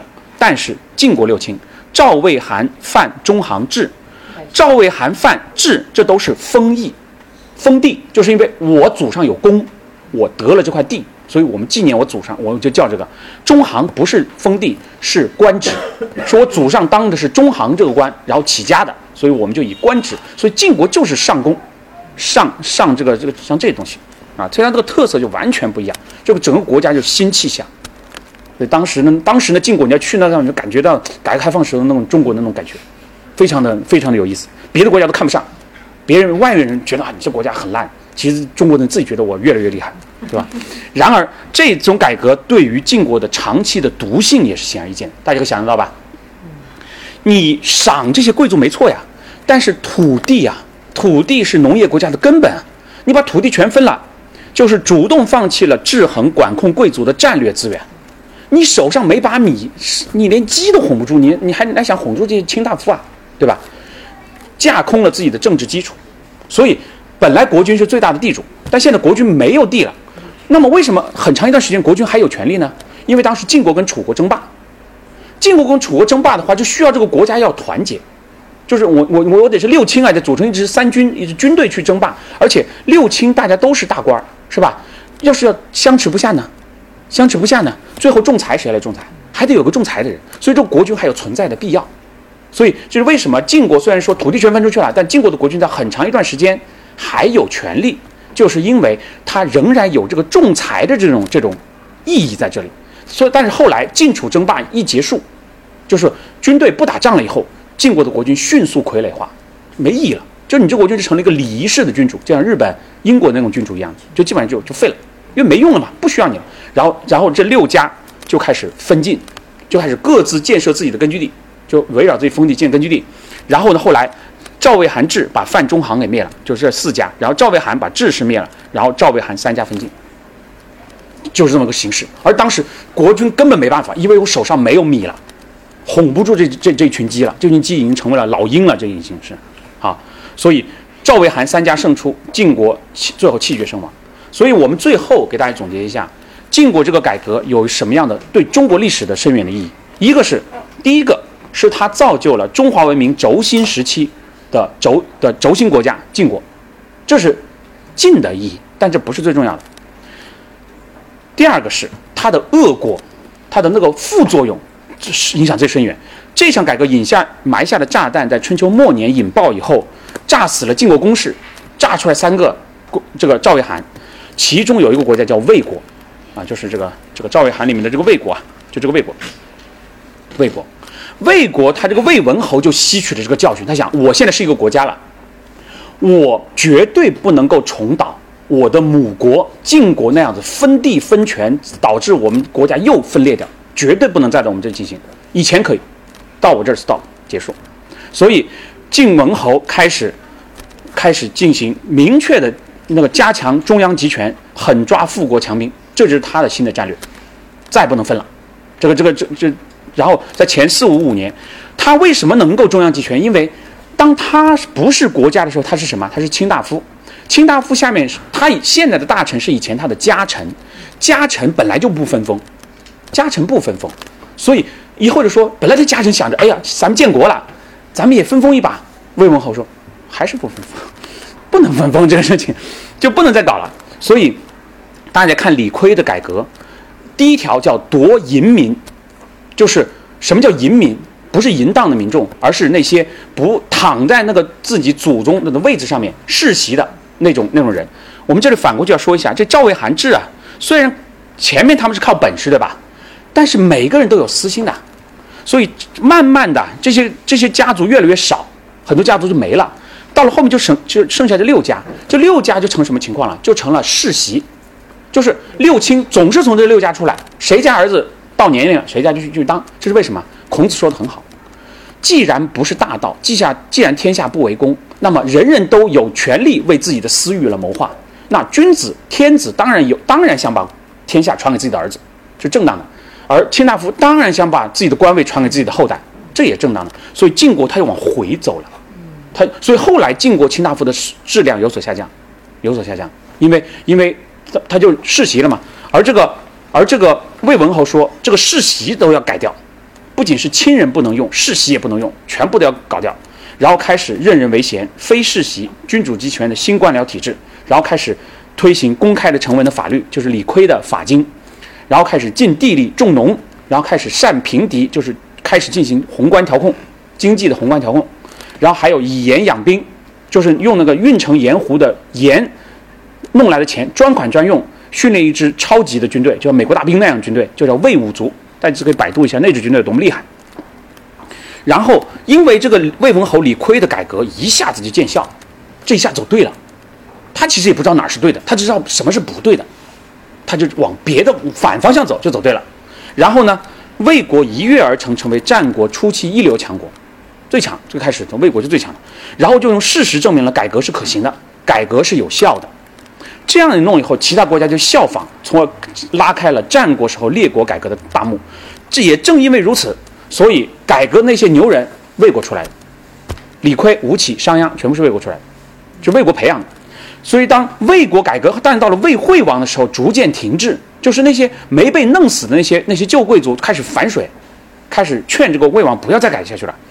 而魏相公孙痤最看好的下属公孙鞅，就商鞅，带着一本法经进了秦国，进了秦国，然后得到了秦孝公的重用，启动了全面的改革。这大家知道，商鞅变法。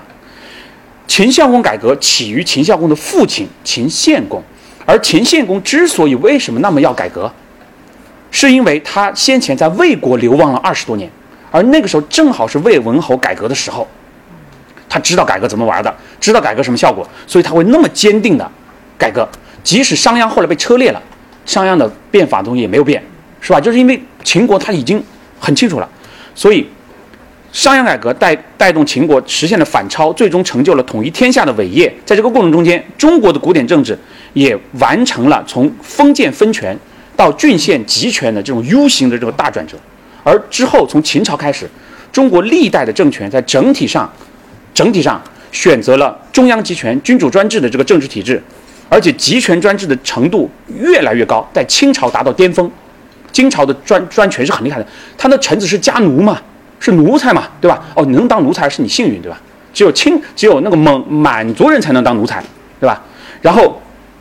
而在中国不断完成集权的时候，西方是走另一条路，它是从分封到到议会，所以晋国的改革深度分权，到导致国家分裂，因此产生了魏国吸取了历史教训，决心要建一个集权的国家，咱再不能分权了。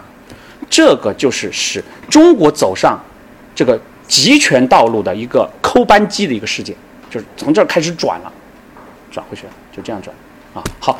那我今天给大家分享内容就到这里。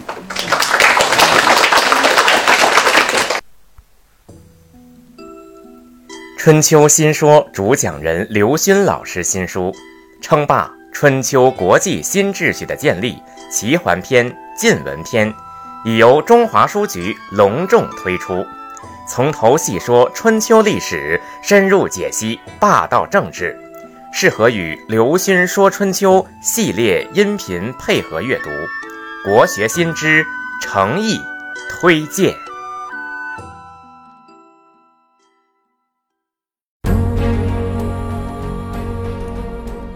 感谢聆听本期复兴论坛。本论坛由兴泉基金主办，复旦大学儒学文化研究中心提供学术支持。欢迎您关注复兴论坛的电台专辑、微博及豆瓣小站，我们将向您推送更全面的资讯以及更优质的论坛。